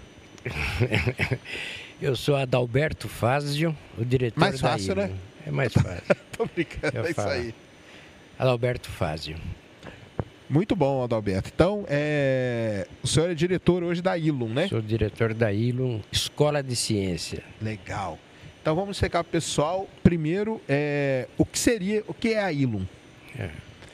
A ILUM é um bacharelado em Ciência e Tecnologia. Esse é um curso que é reconhecido pelo Conselho Nacional de Educação, que o primeiro criado no Brasil foi na UFABC, da qual fui reitor também. E esse bacharelado, nosso em particular, é um bacharelado diferenciado e eu posso depois comentar um pouco como é que foi criado, mas é um bacharelado interdisciplinar que a gente trabalha com a ciência da matéria, ciência da vida, humanidades, matemática e tudo isso dentro conectado com a ciência de dados, machine learning, inteligência artificial, etc. Legal. E aí, então, então ela é uma. É como se fosse uma faculdade. É uma faculdade, é uma faculdade né? que ele se forma e tem um bacharel ele é um, em ciência e tecnologia. São três anos de curso, bastante intenso, né? Que ele tem as atividades das 8 da manhã às 18. Que legal. É um curso integral, então, é né? É integral. É um curso integral. E nível mestrado, doutorado tem também? Como que é? Não, não. Só bacharelado. Só bacharelado. É, essa é uma coisa interessante. Esse é um diferencial, ah. né? Porque todas as unidades de pesquisa do Ministério de Ciência e Tecnologia, quer dizer, todas, aquelas que têm normalmente cursos, são cursos de pós-graduação. Uhum. Aqui, eh, desde 2016, o professor Rogério Cerqueira Leite começou a estudar o que que, por que não termos um curso interdisciplinar para formar jovens cientistas. Essa era um grande que foco. Legal. E essa é a ideia, né? Uhum. E aí foi se trabalhando e 2022 iniciamos a primeira turma. A Nós já estamos turma, na segunda. Uhum. Então, ano que vem tem os primeiros formandos, os primeiros que cientistas. Que demais. É, é e a ILO, ela fica aqui dentro do CNPEM? Ela faz parte do CNPEM. Faz parte do CNPEM. Isso. A sede não fica agora aqui no campus. A, a nova sede será aqui no campus. Né? Tá. Mas é bem próximo. Então, ela aqui dentro do CNPEM, ela é ligada ao Ministério de Ciência e Tecnologia também. Essa é uma outra. É, ela, ela é ligada ao Ministério de Ciência e Tecnologia, só que é o financiamento dela via o Ministério da Educação. Esse é um projeto do Ministério da Educação. Para mim, eu vou, vou, dar minha opinião aqui. Tá? Para mim, aí que o Brasil começa o negócio a dar meio assim. É quando começa essas bolas a ficar divididas, cara. É, mas ela, o, o, essa, como é aqui uma organização social que o Harry já explicou, o MEC é um interveniente nessa história. Então esse projeto ele é do MEC que passa o financiamento por ciência e tecnologia. Tá, tá certo. Entendi. Beleza. E aí a pessoa entra, ela faz um vestibular, como que é? Ela tem o tem o processo de seleção. Ah. O processo de seleção nosso é diferente. Primeiramente ele faz né, a, a inscrição. Essa inscrição é, é, vai até 20 de dezembro agora é gratuita e ele só vai dar os dados pessoais e por que, que ele quer fazer ciência. Boa. Então ele escreve lá por que, que ele quer fazer ciência. Meio que como que é nos Estados Unidos, hein? Exatamente. Legal. E aí nós analisamos essas cartas, depois utilizamos a nota do Enem. Legal. Esses dois juntos, daí nós escolhemos aquele de maior ponto, 200 a 150, entrevistamos e escolhemos 40. Caramba. Então são 40 vagas que essas últimas são através de uma entrevista. Né? Legal. Então é um processo diferente, mas a gente acaba tendo um curso de ciência onde os alunos querem fazer ciência, que nem sempre é assim. Ah, sim. Você sabe que na hoje maior parte das vezes não, né? É, você sabe que em física hoje no Brasil, por exemplo, né, você que é um que é um Eu físico, sou da geofísica, que é pior ainda. É. Que mas aí ninguém nem sabe nem o que, que, é. Mas a evasão eu acho que é menor que na física. A física hoje, não a evasão é, é de meu. 72%. Ah, no meu não é. No não meu é? é? muito maior. É maior, né? Maior. Então... É, eu, eu entrei na geofísica, entrei em 20, formei. Formou quem? Da minha turma, cara? Formou eu. Formando três. É. Três. Então, é uma evasão é, enorme. É uma evasão terrível. enorme. É. Mas é justamente por isso, né? Às vezes é, a pessoa não sabe, não o, que, sabe que é. o que ela veio fazer e tudo mais. Exatamente. E, a, e aí, então, a pessoa, o aluno ele entra para estudar ciência de maneira interdisciplinar, é isso, é, né? É bem é interdisciplinar, não é só no nome, porque as disciplinas, elas são, da forma que a gente faz as ementas, elas estão bem conectadas. Então, por exemplo, o cara entra aí para estudar, ele você está estudando ciência, né? Tá estudando ciência, e tecnologia. Ciência e tecnologia. Boa. Aí você, por exemplo, você tem cálculo 1, cálculo 2. Ele tem toda essa matemática, ele tem o cálculo, ah. ele tem a álgebra, ele tem as equações diferenciais, né? É, não vai ser tão completo como um curso da matemática. Não, entendi. Mas, mas ele vai ter todos os fundamentos Vai ter um embasamento. um embasamento sólido nessas disciplinas. Então vamos pensar em física, por exemplo. Em física a gente até é um pouco mais ousado, porque ele já entra vendo a parte de mecânica, termodinâmica, e no segundo semestre ele já começa com quântica. Então, Caramba! ele já, ele já, as pessoas acham que não- o aluno não tem maturidade, mas maturidade é uma palavra boa não ter paciência, sabe? Entendi. Você entendeu? Então eles adoram os cursos e é um curso muito interessante. Que legal. E já começa também na parte de ciência de dados, bastante, biologia, enfim. Entendi. A Então, outra parte, se Vai me lá. permite, é a parte experimental, né? Ciência é uma disciplina que é o experimento, é a última verdade. Então ele tem muitas horas na parte experimental. Então ele tem laboratórios.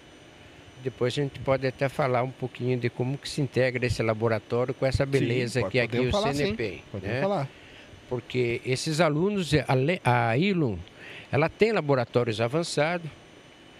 O aluno lá não vai ver bolinha descendo pano inclinado, medindo isso. Ele já entra já de, no primeiro semestre, ele já manipula, por exemplo, um microscópio de força atômica, né? Que demais. Ele, ele já ele são experimentos já em microscopia de tunelamento, na área de biologia, já está fazendo as fronteiras da, na área biológica e, bom, assim sucessivamente. Legal. No segundo semestre, ele começa uma imersão no CNPEM, né?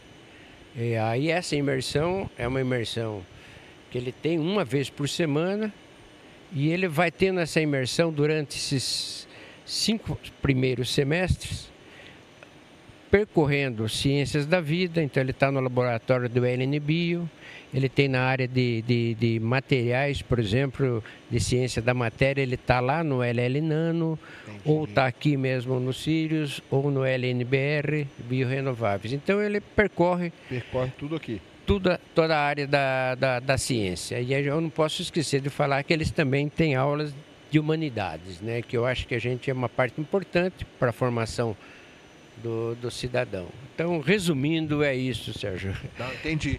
E o, o aluno, ele entra, ele, ele escolhe uma área de, de interesse. Tipo, eu entrei. Eu, por exemplo, odeio biologia, cara. Mas eu gosto de física. É. Aí eu, eu escolho esse caminho, tipo uma trilha, um negócio, e sigo naquilo. Ou eu vou ter que, vou ter que ter uma, um geral de tudo. E depois, como que é esse, esse, Não, esse momento? Ele, assim? ele não pode escolher. Tá. É, ele tem que fazer todas as disciplinas. Não tem disciplinas é, ele- Optativas. optativas. Tá. Por que, que não tem optativa? Porque as optativas, elas, é, a- a- as disciplinas são montadas, emendas, de maneira que ele percorra todas. Tá. Obviamente que tem aquele aluno que gosta mais de biologia, aquele que gosta mais de física. Então, por exemplo, Mas aí tem algum momento durante o curso, os três anos, que ele, que ele dá uma especializada, não? Não, Não. ele pode fazer isso e eles fazem Ah. nas férias, eles não vão para casa. Então tem muito aluno do Nordeste, de São Paulo, eles ficam aqui, Tá, tá. aí eles procuram os laboratórios do CNPEM, os pesquisadores do CNPEM. Então nas férias eles procuram essas opções. Mas a gente tenta mostrar que é a importância da interdisciplinaridade. Hoje na ciência, você O sabe, foco é esse aí. o foco é esse porque hoje os grandes problemas, você pega qual? O problema climático, o problema de energia. Você precisa ter um conhecimento de biologia, de física, etc., matemática e certamente a parte de ciência de dados, né? Uhum. Ou seja, ele vai ter que aprender machine learning, inteligência artificial, etc. Então essa ele não tem essa opção de ele tem que Ah, fazer tudo Entendi, e, até para o pessoal entender como funciona. é. Porque às vezes a pessoa pensa assim, ah, como tem, tem isso aí eu poderia escolher algum setor. É. Mas não, você faz tudo É. e durante as férias você tem aqui dentro do CNPEM os laboratórios de cada área Isso. e aí você pode fazer ali uma, alguma coisa de algum estágio, alguma coisa do tipo Isso. e aí você vai meio que se especializando naquilo. E é interessante que os pesquisadores do CNPEM também têm essa formação interdisciplinar, porque eles recebem proposta de experimentos Claro. de todos os campos do conhecimento. A Nature publicou já vários artigos até em forma até interessante, de como é que um, a dificuldade de um biólogo conversar com um físico ah. e de um físico conversar com um biólogo. É impossível, esses, praticamente. Esses meninos, eles vão saber essa, essa, essa troca aí, né? É impossível. Ah, Evelyn, tá aqui, ó, no é. chat, já tá dando várias dicas aqui, ó. É. Podemos fazer práticas de férias nos laboratórios CNPEM logo a partir do primeiro semestre já. Isso, perfeito. É, e isso, isso é uma das grandes vantagens de estar integrado aqui, né? Sim, Nesse esse, local, né? Esse é um grande diferencial de você estar integrado aqui ao CNP, né? É, laboratórios, obviamente, a gente tem um tempo limitado. Sim. Mas quando o pesquisador... Existe no segundo semestre os pesquisadores mandam projetos para a ILO e nós selecionamos aqueles projetos mais aderentes ao curso e ao estágio que ele está.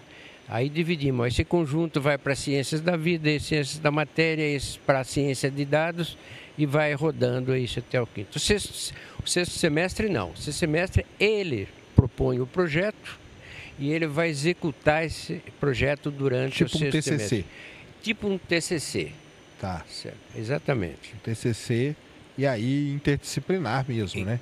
Que é esse que é o foco, né? Que é esse que é o e foco. O, o, o... Mas é, é um, ah, é um TCC um pouco diferente porque ele é são dois projetos que eles têm que estar envolvidos. São quatro alunos, dois alunos, um eles são pesquisadores principais e nos outros dois ele vira colaborador e depois inverte para ele saber liderar e ser liderado. Então são projetos de quatro alunos que eles e os projetos têm que ser de áreas diferentes também.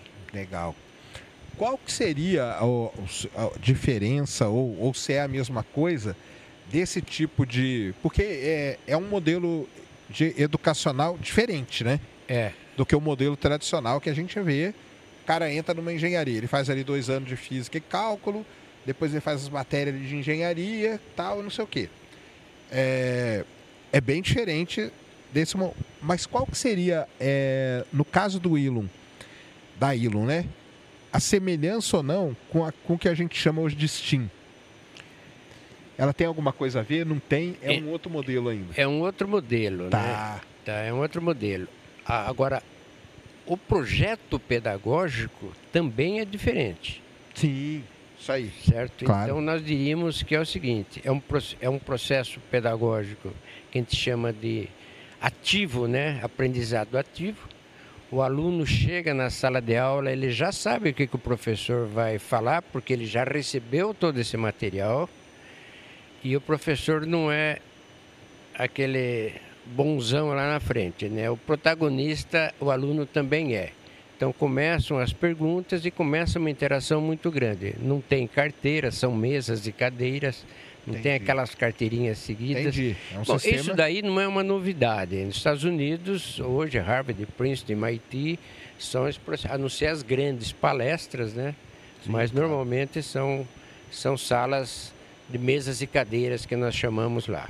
Tá. Né? Que é, é diferente das, das, das universidades aqui no Brasil, pelo menos que eu conheço. Ah, sim. Ah, é, aqui é uma tra tradicionalzão, né? É, é. E, mas o que, que o senhor acha do Steam? Ah, eu, eu não conheço, viu? Eu, tá. Então é, é difícil eu falar um pouquinho assim, mas. Porque é um outro, uma outra, um outro é um outro também, né? É, um outro, um outro, um outro negócio que é não... é. Não, entendi. Aqui é, não, isso aí é, é muito interessante esse modelo aí interdisciplinar, embora eu, eu, eu sou da área de petróleo, né? Sim. E até falei isso essa semana, lá no, aqui no Ciência Sem Fim, falei isso semana. O sonho Dentro da área de petróleo, você tem um geólogo, um engenheiro e um geofísico. O sonho dos caras era criar a famosa equipe multidisciplinar. Uhum. Nunca deu certo. É. É complicado, né? Isso é um grande desafio. Desafio, né? Isso é um grande desafio. Ai. Você vê que essa discussão, ela começa no Brasil é, no final de 90. Depois, é isso mesmo. É, e ela depois ela vai é, criado a UFABC, que tem esse curso de um bacharelado de Ciência e Tecnologia. Certo. E hoje no Brasil já são da ordem de 50 bacharelados de Ciência e Tecnologia. Mas eles têm uma continuidade e é difícil essa interdisciplinaridade. Aqui a gente montou de uma forma esse desenho, são 40 alunos somente, né? Que ela fica interdisciplinar. Mas eu, eu entendo dessa dificuldade. É. E depois, quando ele for para uma pós-graduação, ele vai procurar projetos que está mais na disciplinaridade que ele deseja. claro. Mas ele vai procurar problemas, eu acho que de mais fronteira. Ah, com Tá. certeza, com certeza. Então, eu fiz meu mestrado aqui na Unicamp, meu mestrado era em Ciências e Engenharia de Petróleo. Porque ele já era considerado um programa interdisciplinar. Interdisciplinar. Que a gente tinha a galera da geologia, que é, por exemplo, meu caso, Aham. o pessoal da engenharia, o pessoal da matemática e tudo mais ali envolvido. Isso na pós-graduação. Isso na pós. Isso. Na pós. Então você calcule. A graduação ela é mais complexa até para Com você certeza, manter com isso. certeza. Muito bem. Aí vocês montaram um curso em 2000 e... 2000, é, bom, é, A primeira turma a entrou primeira quando? turma é 2022. Então nós Ah, ela entrou em, que, em É, dezembro? é, ela, não, ela entra, ela entra em março de Ah, 2022. então, isso que, isso é ponto que eu curso é- o curso é reconhecido em dezembro de 21, Beleza. né, certo? É, porque teve a pandemia, então ficou, demorou para o curso sair. Então, em 21 foi reconhecido. A primeira turma entra em março de 22. Beleza. Então a primeira turma entra em março de 2022. Isso. E aí, em outubro do ano passado, vem essa revolução aí da inteligência artificial. Isso. E aí, como que foi? Você, vocês já estavam antevendo isso? Vocês é, adaptaram? Porque, como o senhor falou mesmo, que tem toda essa carga aí de, da parte de ciência de dados, da parte Isso. de IA no meio e ciência da computação. Isso aí de outubro para cá tomou- Sim. foi uma, uma É. revolução que aconteceu e está cada dia que a gente nem sabe o que, que acontece. É, quando ficou aberto, na verdade, obviamente, os nossos pesquisadores, daí eu posso até comentar um pouco do corpo docente. Boa. Eles já, eles já, eles já estavam bem adaptados a todos os tipos dessas, dessas grandes mudanças. Quando veio o tal chat GPT, por exemplo, Isso. aí Isso como mesmo. é que nós vamos tratar esses alunos? A gente usa muito bem isso, certo? Porque a forma de avaliação, que era a grande preocupação na área da educação, né? Porque você dá um trabalho, o aluno vai lá no chat Copia. e copia. Vamos pensar assim, né? Mas a forma de avaliação, ela ficou muito bem é, é, é, usada pelo chat. Então, ele, dá, ele pode ir lá buscar no chat GPT. Ele vai lá, vai ter aquela resposta para adiantar o trabalho, mas ela, como a avaliação ela é feita de várias maneiras, ou seja, presencial ou de questões que não dá para se buscar no, no chat GPT lá, o que é uma coisa complicada. E, então, para a gente, é, agora a gente usa como uma ferramenta Entendi. e a gente tem que saber usar essa ferramenta. Eu acho que a grande revolução hoje, a grande mudança do paradigma é, na sociedade, e você sabe muito bem disso, é a inteligência artificial, é a ciência de dados e o Brasil é, precisa é, entrar mais nessa corrida. Hoje a boa notícia é que o BNDES vai colocar 2 bi em crédito né, para inteligência artificial. Né? Então, entender como, é- mas como assim? É, Mas para desenvolvimento do que, que é? Então, esse não está claro, né? Ficou a notícia solta como crédito. Mas, então, aí é foda Aí- que é os caras do BNDES que eu acho que eles não sabem nem o que é inteligência artificial. Exatamente. Eles fizeram atualmente uma, uma reunião, né? E foi, obviamente, foi um consenso. Eu, por exemplo, participei agora de uma reunião da Academia Brasileira de Ciência nessa área e a gente fez um documento muito completo para o governo. Legal. em todos os níveis da inteligência artificial. De- da, da parte da indústria, da parte eh, do agronegócio, da educação, particularmente, que tem que ser colocada em todos os níveis, né?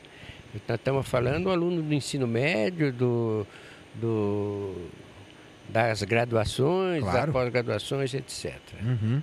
Hoje você não pode pensar em ensinar eh, ciência, em qualquer área da ciência, química, física, particularmente biologia, que está ficando hoje cada vez mais quantificada, né, sem ter essa formação. Isso foi uma coisa muito bem pensada no curso. Né? Então, esses meninos já Eles vêm aqui no CNP, pegam um conjunto de dados e já fazem um machine learning. É, é, legal. É muito legal, sim. Qual foi o maior desafio aí para montar a escola aí? o maior desafio para montar essa escola é sempre uma conversa né, com o governo, vai e volta, Sim. você tem que convencer, etc. Né? Foi, foi, foram anos aí de Foram anos, convencer. desde 2016, aí foi colocado o projeto, aí o orçamento ela sai em 2018 uhum. para a gente ter o prédio, ter é. a parte toda da infraestrutura, equipamentos, etc. Mas os desafios são dia a dia, né? Tem muitos. Mas aí vencido desafios. isso, qual foi o montar o currículo? É, aí, é? aí você tem que contratar professores. professores. Isso, então, é... que você ia falar deles, né? Isso, Pé? então. A, a ideia inicial do professor Rogério, né, que eu entrei mesmo foi em 2019. Tá. tá? Então, é, a ideia era ter professores jovens.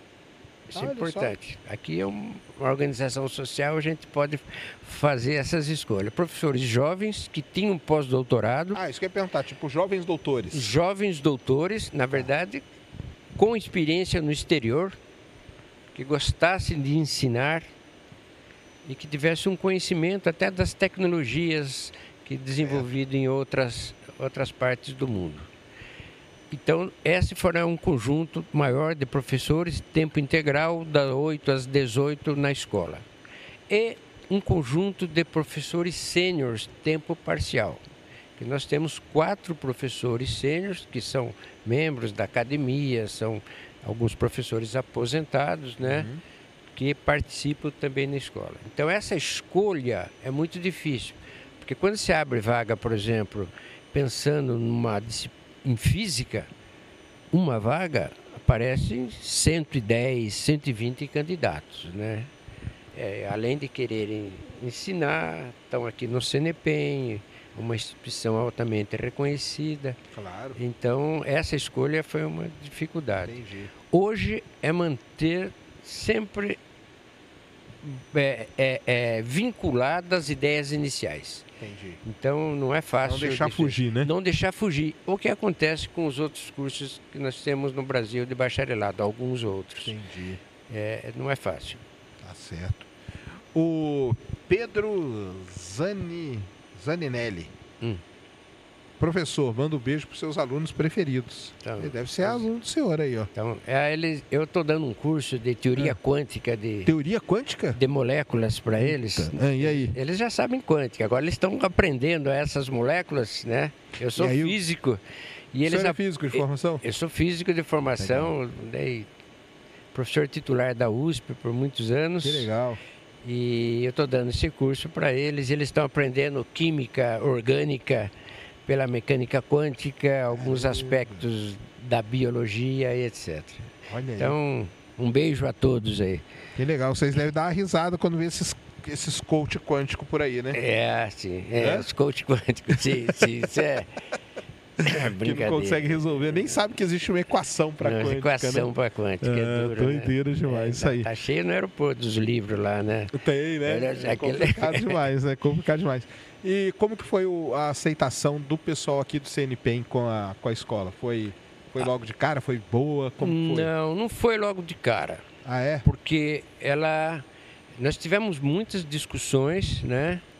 Da, de, do que implementar e a forma de implementar, né?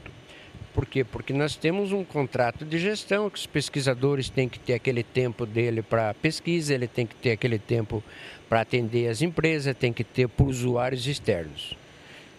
Desenhado bem isso, a aceitação é grande, a gente, os pesquisadores recebem os alunos e já... Hoje eles já abraçaram e, É, porque estão de olho nesses alunos, que eles entendi, são muito bons, entendi, entendeu? Entendi. É, esses Aí alunos já... são, são, são, eles são diferenciados. Certo. E desde o início a ideia foi, foi construir a escola aqui dentro, dentro do CNPEM, é, ou, ou, não? É, sempre foi sempre dentro foi. do CNPEM, é, porque a, como a gente recebe muitos usuários externos e projetos, então a gente via a necessidade de ter uma certa mudança Uhum. Ou seja, temas importantíssimos que tem que ser dado por pessoas mais jovens. Então a gente queria, a ideia do professor Rogério, na verdade, passei uma palavra muito, uma frase bem direta, ele queria biólogos sabendo matemática, físico sabendo biologia, químico sabendo as duas coisas. Ele sempre falava e a humanidade para formar o cidadão. E a visão i... interessante mais, né? É. E amarrado a coisa mais, eu acho que da fronteira hoje um paradigma que é a ciência de dados, Sim. inteligência artificial. É, ou seja, é, saber usar os dados. Com certeza, colocar inteligência naquele dado ali, naquele né? Naquele dado. Porque o dado pelo dado não serve para absolutamente serve nada, absolutamente né? nada. É isso mesmo. Fica guardado e não serve para nada. É. A quantidade de dados que é gerada num Nossa. negócio desse aqui, né? É. Você não, se você não souber é. colocar uma ciência é. ali em cima. E, então teve esse lance. E, e a aceitação no, nos ministérios aí, tanto no de educação como no de ciência. Não, muito bem foi? aceito. O Ministério foi? de Ciência e Tecnologia ah, aceitou sim. muito né? Mas e no de educação? Que talvez seja mais tradicionalzão. Eles no... receberam de boa a, a, essa ideia? Ela, eles, eles, eles aprovaram o projeto já desde o começo, né? Legal. né? né? Mas agora a gente continua conversando com esse ministério. Entendi. Essa, a Ilum, ela, ela já é um exemplo e a gente, por exemplo, como organização social, por exemplo, nós vamos ter o ano que vem, no Rio de Janeiro, o IMPA abrindo um curso de graduação também. Ah, isso que eu até ia perguntar, é, como que está esses, é, como está o futuro desse tipo de curso por aí? De curso, então o IMPA já está abrindo, não tão interdisciplinar como o nosso, mas a, a expertise dele é a matemática, mas é uma matemática aplicada já na graduação, Entendi. ciência de dados, física, matemática. Então essa parte o IMPA já começa no ano que vem. E outras escolas, né? Por exemplo, a gente tem, o Einstein está aqui o tempo todo conversando com a gente, que eles querem fazer uma fotografia da nossa escola e etc.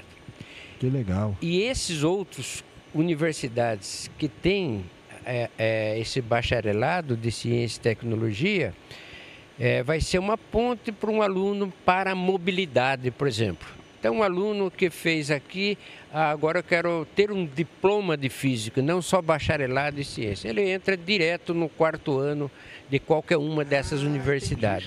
Já, já, tem esse, essa equivalência já de currículo, tem essa então. equivalência então. que eles, eles tá. na verdade, eles reconhecem, embora pode ser o currículo diferente, mas pelas nossas disciplinas eles, eles já tipo, conhecem. Faria um ano ali de física e Faria pronto. um ano de física ou dois anos para formar engenheiro. Tá. Ah, engenharia serve também? Na biologia também? Serve na biologia, um ano, na, na física um ano, na química um ano e, e nas engenharia mais dois anos. Né? Que legal, muito legal mesmo. É, o Jorge aqui mandou 10,90. Abração para o professor James Almeida, é. top é, da Ilum. É, o James, ele, tem, ele, é um, ele é um professor nosso, né? É, ele é físico de formação, mas passou vários anos na Suíça, trabalhando em ciência de dados de material. E hoje ele faz uma colaboração aqui, né? Numa dessas linhas, não sei qual, mas um conjunto de dados junto com o aluno para é, dar uma ajuda aqui também, né? Na Legal. parte de captação de dados. Eu conheço o pessoal ali da USP, daquela Intel. Da Intel. Da Intel. É, Seria mais ou menos a mesma coisa? É interessante. Nós fomos visitar a Intel, que eles nos convidou, nós fomos uhum. na Intel. A Intel é engenharia, que é interessante. Quatro anos, quer dizer, não vai ter o CREA, né? Mas eles não estão preocupados com o CREA, que por sinal poderia ninguém se preocupar com o CREA, né? Mas, enfim, são quatro anos que é através de projeto também. Sim. É parecido com o nosso. Sim. É parecido com o nosso. Mas eles dão uma visão para a empresa, então é muito mais já entre projetos de empresa, etc., Entendi. executando. Tá. E ele vai, vai através, como na Ilum também, os alunos são através de projetos, os cursos, tem muitos, né? Mas é muito semelhante. Entendi. Até a dinâmica é um pouco parecida. Tá né? certo, é. é então, Ela está dentro da, da USP ali no, Isso. no IPT. É no IPT, ali mesmo. Isso, exatamente. Até eu conheço o pessoal lá, já fui lá da palestra e é. tudo. É. Conheço alguns alunos lá, é um, é um esquema bem interessante. É bem interessante. Você ouvindo, fa ouvindo falar agora, eu falei, caramba, é, é parecido. É, é, parecido. Só que ali eles são focados na engenharia, é isso? É, focado na engenharia, a gente tem muito mais a parte de é, não é aulas expositivas, mas a parte de, de aulas nossa que a gente que dá o projeto. Entendi. Não vem o projeto externo, exceto É uma educação quando é daqui. baseada em projetos. então. É uma educação baseada em projetos. O senhor acha que esse aí é o futuro? Ah, sem dúvida, É? né? É, é. A gente não pode ser. Mas é uma briga aí com a galera da tradicional, não é não? Ah, sim, Como que é? sem dúvida. Não, essa é uma discussão que ela aparece, né? É, eu já dei palestra na física da USP, física da Unicamp, E aí? agora no CBP.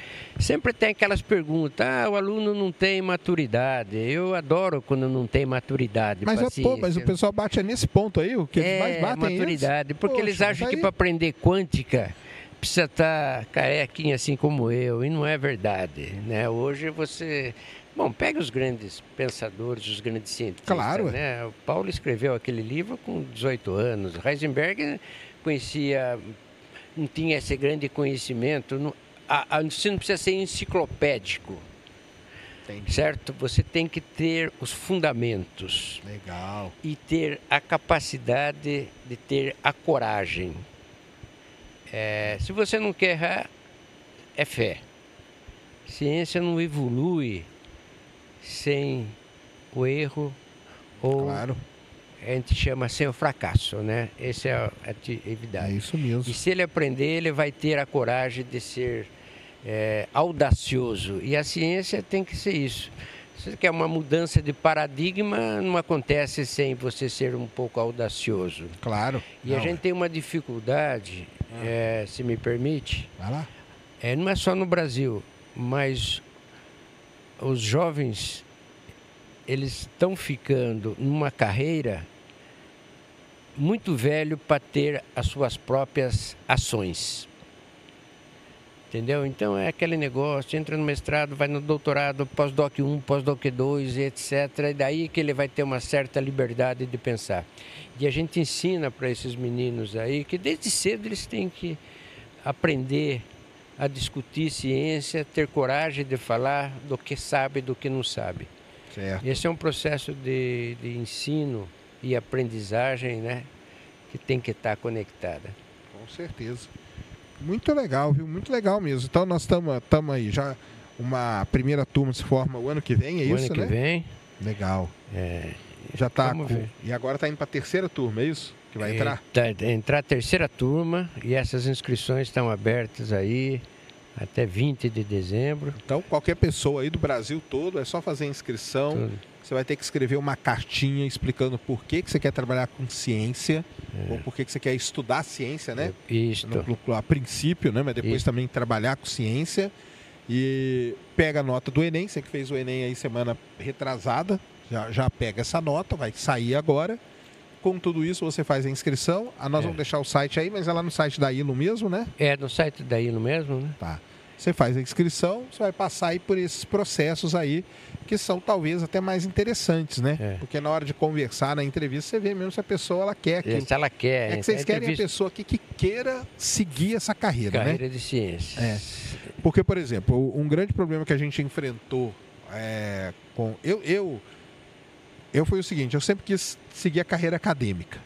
Só Uhum, que depois eu me frustrei na carreira acadêmica, entendeu? uhum. Porque é tanta treta, tanta É confusão e verdade. tal. Aí fui para a indústria. Aí na indústria é a mesma coisa. Então aí no final das contas não tem para onde você Tá fugir. bem, mas- Não tem para onde. Mas, por exemplo, é, tem muita gente que hoje faz mestrado para esperar emprego, a gente sabe disso Isso, é. né? E aí é o, o dilema qual é? Você quer ter o aluno, porque o, o teu aluno é importante. Só que você olha para o aluno, você fala, cara, esse cara ele não quer estar aqui. Não quer estar aqui. É E difícil. se né? aparecer qualquer emprego, ele vai embora na mesma hora. E aí vai ser terrível para mim. É verdade. Porque uma das coisas que o MEC cobra é esse lance da evasão, Evasão. ah, desaba a nota. E aí, sem nota, no próximo ano a gente não tem bolsa. E aí vira um ciclo É verdade. infernal esse negócio. Então, esse lance de você, logo no começo, né? Olhar para o cidadão, né? E falar, Hum, cara, é. legal, mas você não tem o Não- perfil para isso aqui, né? Isso que acontece muito, né? É. Particularmente nos cursos de ciência no Brasil, você sabe bem, a, a relação candidato por vaga é baixa. Sim. Então ele acaba, vou entrar lá, depois vou ver se eu vou. Eu vou isso, entrar lá para depois tentar a transferência para outro curso. transferência para outro É curso. Essa é é- uma verdade que tem que ser dita. É isso, é isso que acontece mesmo. Aqui a, gente teve, aqui a nossa relação aluno vagas é ela é grande, né? Nós temos para essas 40 vagas são 1.100 candidatos. Caramba, é, muita gente. É muita gente, né? Mas olha, o pessoal que está nos vendo aí, ouvindo, não desanima, né? É só fazer a inscrição. A nota do Enem, quando ele coloca na inscrição o CPF, a gente já consegue pegar a nota dele do Enem. Então a gente Uhum. já faz saber se ele vai ser selecionado ou não para a entrevista. Né? É. E aquele que está lá no norte, nordeste ou de famílias que não... nós pagamos a vinda, se ele for escolhido, tudo é pago, né? Ele, a gente paga a passagem para ele vir até Campinas, né? E aqui fica, né? É, esses alunos, todos eles, os 40, têm os benefícios né, que a gente dá. Moradia, Caramba, olha que legal. ele recebe no primeiro dia um computador já de última geração. Ele tem um vale alimentação, vale refeição. Então, o que a, gente quer é que ele dele estude. É, estude, é estudar. Se ele Entendi. souber pouco inglês, à noite ele tem aula de inglês. Entendi. Então, se quiser jogar um, um vôlei, etc., ele tem um dia da semana para praticar esporte também. Temos assistência, né, é, saúde mental, tem tudo. É- Ela Legal. é, Muito é bem estruturado, né? muito bem estruturado. Que demais. E como que tá a procura para esse, pra esse próximo É, ciclo aí? Atualmente, é, vai até 20 de dezembro, né? Nós estamos com, acho que, eu não vi hoje, mas ontem até estava 850 já inscritos. Depois de escutar aqui, nós vamos chegar lá. Escutar e vai crescer. Quero todo Vai mundo crescer. aí, ó. Se inscreva aí, É, cara. Vai lá no site da fazer IMO. ciência. Fazer país, ciência. Precisa de ciência, cara. o Brasil precisa Mostra de aí ciência. que eu sou o cara errado, porque eu falo que o brasileiro. Que eu eu não falo que o brasileiro não. Eu falo que o Brasil, como país, odeia ciência. Então prove que eu estou errado, cara. Vem Exato. aí fazer ciência na ILO, né? Ciência é fundamental para o desenvolvimento, É não há dúvida. fundamental, tá? Não, é fundamental mesmo. São quantos professores lá? Lá nós somos 10 tempo integral e mais 3 Em tempo parcial. tempo parcial, que são os sêniors. Se você me incluir, eu sou o quarto sênior que tem lá, que, Ah, é? que eu dou, uma disciplina lá Que é também. quântica. Que é quântica, é, na verdade é teoria quântica de moléculas Tá, tá e átomos, átomos e moléculas, né? Entendi. Então a gente aprende um pouquinho aí de moléculas, que a minha área é a física da matéria condensada, né? Ah, sim. Então, Legal. a parte de sólidos, etc., essa parte que eu que eu trabalhei durante a minha vida por um bom tempo, às vezes ainda dá para fazer algumas coisas ainda em ciência. E lá nós temos uma infraestrutura computacional fantástica, né? Temos lá cluster de 250 nós, é coisas grandes que, a legal. gente tem lá. Que legal. É, eles têm tudo. Tem tudo aí para desenvolver mesmo, para pesquisar Isso. e seguir, né? E, e eles fazem um tipo de iniciação científica, coisa do tipo? Ou o curso, é como se o curso todo já fosse uma iniciação? É, mas é? é, eles só podem fazer iniciação científica se for com os, os professores da ILO. Ah, A razão é que o problema do tempo. Como é, é full tempo, não dá para um, vir com um pesquisador do CNP, porque o pesquisador vai querer um tempo que ele está tendo a disciplina lá. Entendi. E com o pesquisador da ilha ele consegue manipular, mas ele, ele tem atividades. Estou falando a, a iniciação remunerada que ele pode ter também, né? Uhum. Mas ele pode, durante as férias, ficar é, é, é, atividades aqui no CNP, né? Entendi. Mas o, o tipo iniciação científica é feito lá com, Com os com os pesquisadores. professores Isso, de lá, né? É. Com os professores de lá. O pessoal está Porque perguntando. são pesquisadores também, né? Entendi, entendi, claro. O pessoal está perguntando onde faz a inscrição. Ô, ô Cris, eu vou jogar aqui no. Joga aí no chat, cara. Joga aí no chat aí. Cadê ele? Ah, ele tá A aí. inscrição, arroba ilum. Não, não, eu de- jogando aqui, eu peguei aqui Ah, no tá, chat, você né? pegou, Que é Isso, processo perfeito. de ingresso barra formulário. Isso. Joga aí no, no chat pra galera aí, eu coloquei o link aí da, da pessoa fazer inscrição. e joga aí no, na descrição também, porque tem gente já perguntando como que faz a inscrição, tá? Uhum. Então tem um formulário aí, ó, tá aí, viu, pessoal? Tá aí no chat para vocês. Vocês entrem aí e façam sua inscrição, tá?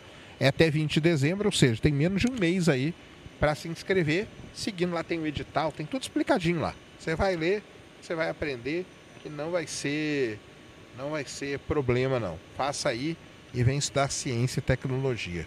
É isso, né? É isso. Muito bom. Mais alguma coisa que o senhor quer falar que a gente deixou? Não, que, não, que nós.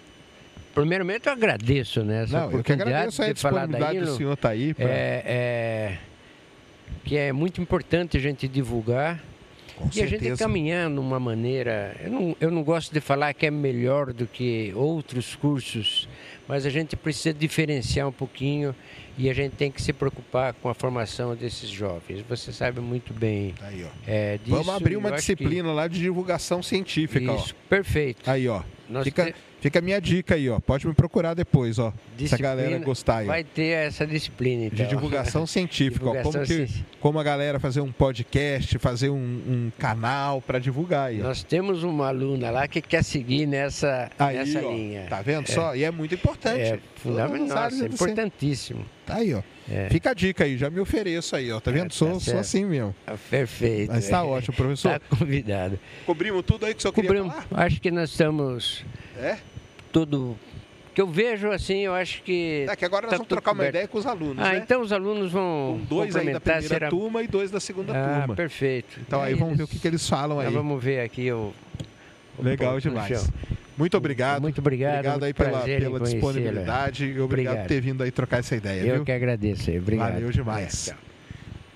Muito bem, galera. Então tá aí, ó. A Ilum, que fica tudo aqui no CNPEM, que é um parque né, cheio de laboratórios, igual nós já falamos, laboratório de nanotecnologia, laboratório de pesquisas biológicas, laboratório de, de os Sirius, né, o LNLS e a Ilum, que fica aqui dentro também, e você estuda ciência, tá? Ciência, é isso que você vai estudar e vai vir trabalhar aqui. Aí vamos chamar, né, Gabi? Então, não acabou ainda, tá, galera? Agora é o seguinte, vão vir dois alunos, tá? O- os primeiros vão ser o quê? Do primeiro ano, né? Da primeira turma. Que são, acho que são os dois da primeira turma e depois dois da segunda turma para contar aqui pra gente qual é a experiência deles estarem trabalhando. Vê uma coquinha aí pra mim, Gabi. Então entrem ali, tá? Quem já tem graduação pode participar da seleção? Ah, não perguntei, né? Deixa eu perguntar aqui pra, pra ele aqui. Professor, deixa eu fazer uma pergunta aqui que mandaram aqui, só pra... Ele pode responder daí mesmo, não tem problema não. Estão perguntando aqui, se alguém já tem uma graduação, ele pode vir fazer aqui. Ele aproveita as disciplinas, alguma coisa? Nada, né? Tá, então pode vir fazer. Não, beleza, valeu. Mas você não aproveita as disciplinas, mas pode. ó. Igual você pode fazer vários cursos de graduação se você quiser. Lógico que se for da mesma área, você acaba aproveitando. Beleza? Ó, vou pedir para vocês pegarem o microfone e segurar assim, que eu acho que vai ser melhor para o áudio aqui, porque como aqui é muito grande, se ficar longe dá um, dá um eco danado. O áudio tá bom aí, né, galera? Responda aí para mim se o áudio está legal. Deve estar legal, tá? É, Muito bem. Então vamos lá. Tudo bom com vocês? Tudo, Tudo certo. certo, tudo certo. Legal demais. Se apresentem aí, como que vocês chamam? Pode começar. Então, meu nome é Vitória Yumi Oetuki Nicoletti, eu tenho 19 anos e eu sou da primeira turma da ILO, então a de turma de 2022. Legal. Isso. Eu sou Samuel, eu já sou da segunda turma, né? Entrei esse ano em 2023. Tô aqui representando o pessoal aí. Que legal, que legal. Então vamos lá. P- primeiro por quê, né? Porque primeiro como que vocês conheceram a Ilum? Da onde que vocês são? Vocês são daqui mesmo da região? Eu sou de Salvador, Bahia. Salvador? Como que você conheceu a Ilum? Então, é, eu fiz o meu ensino médio em Aracaju, em Sergipe, no Instituto Legal. Federal. Aí a Ilon ela teve um programa ano passado de visitar várias cidades no Brasil. Uhum. Então a Ilon foi até Aracaju. Então Ah, a gente teve um- uma apresentação do que era a Ilon Escola de Ciências. Uhum. A gente até eu conversei com dois professores que a gente tem aula agora, que é o professor Daniel e a professora Ívia. Então a gente conheceu a partir disso, né? A gente teve um, um evento que a gente pôde tirar dúvidas, eles apresentaram os benefícios, apresentaram que a gente não teria que ter algum custo fixo aqui, né? Porque eles têm diversos benefícios. Tanto o transporte de Araca, no caso, já tinha voltado para Salvador, né? De Salvador para aqui, a passagem de avião foram eles que custearam.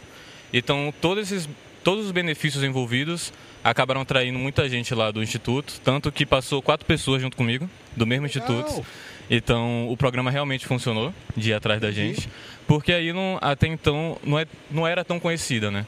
Então, eu acredito que essa divulgação foi muito importante e continua sendo importante, né?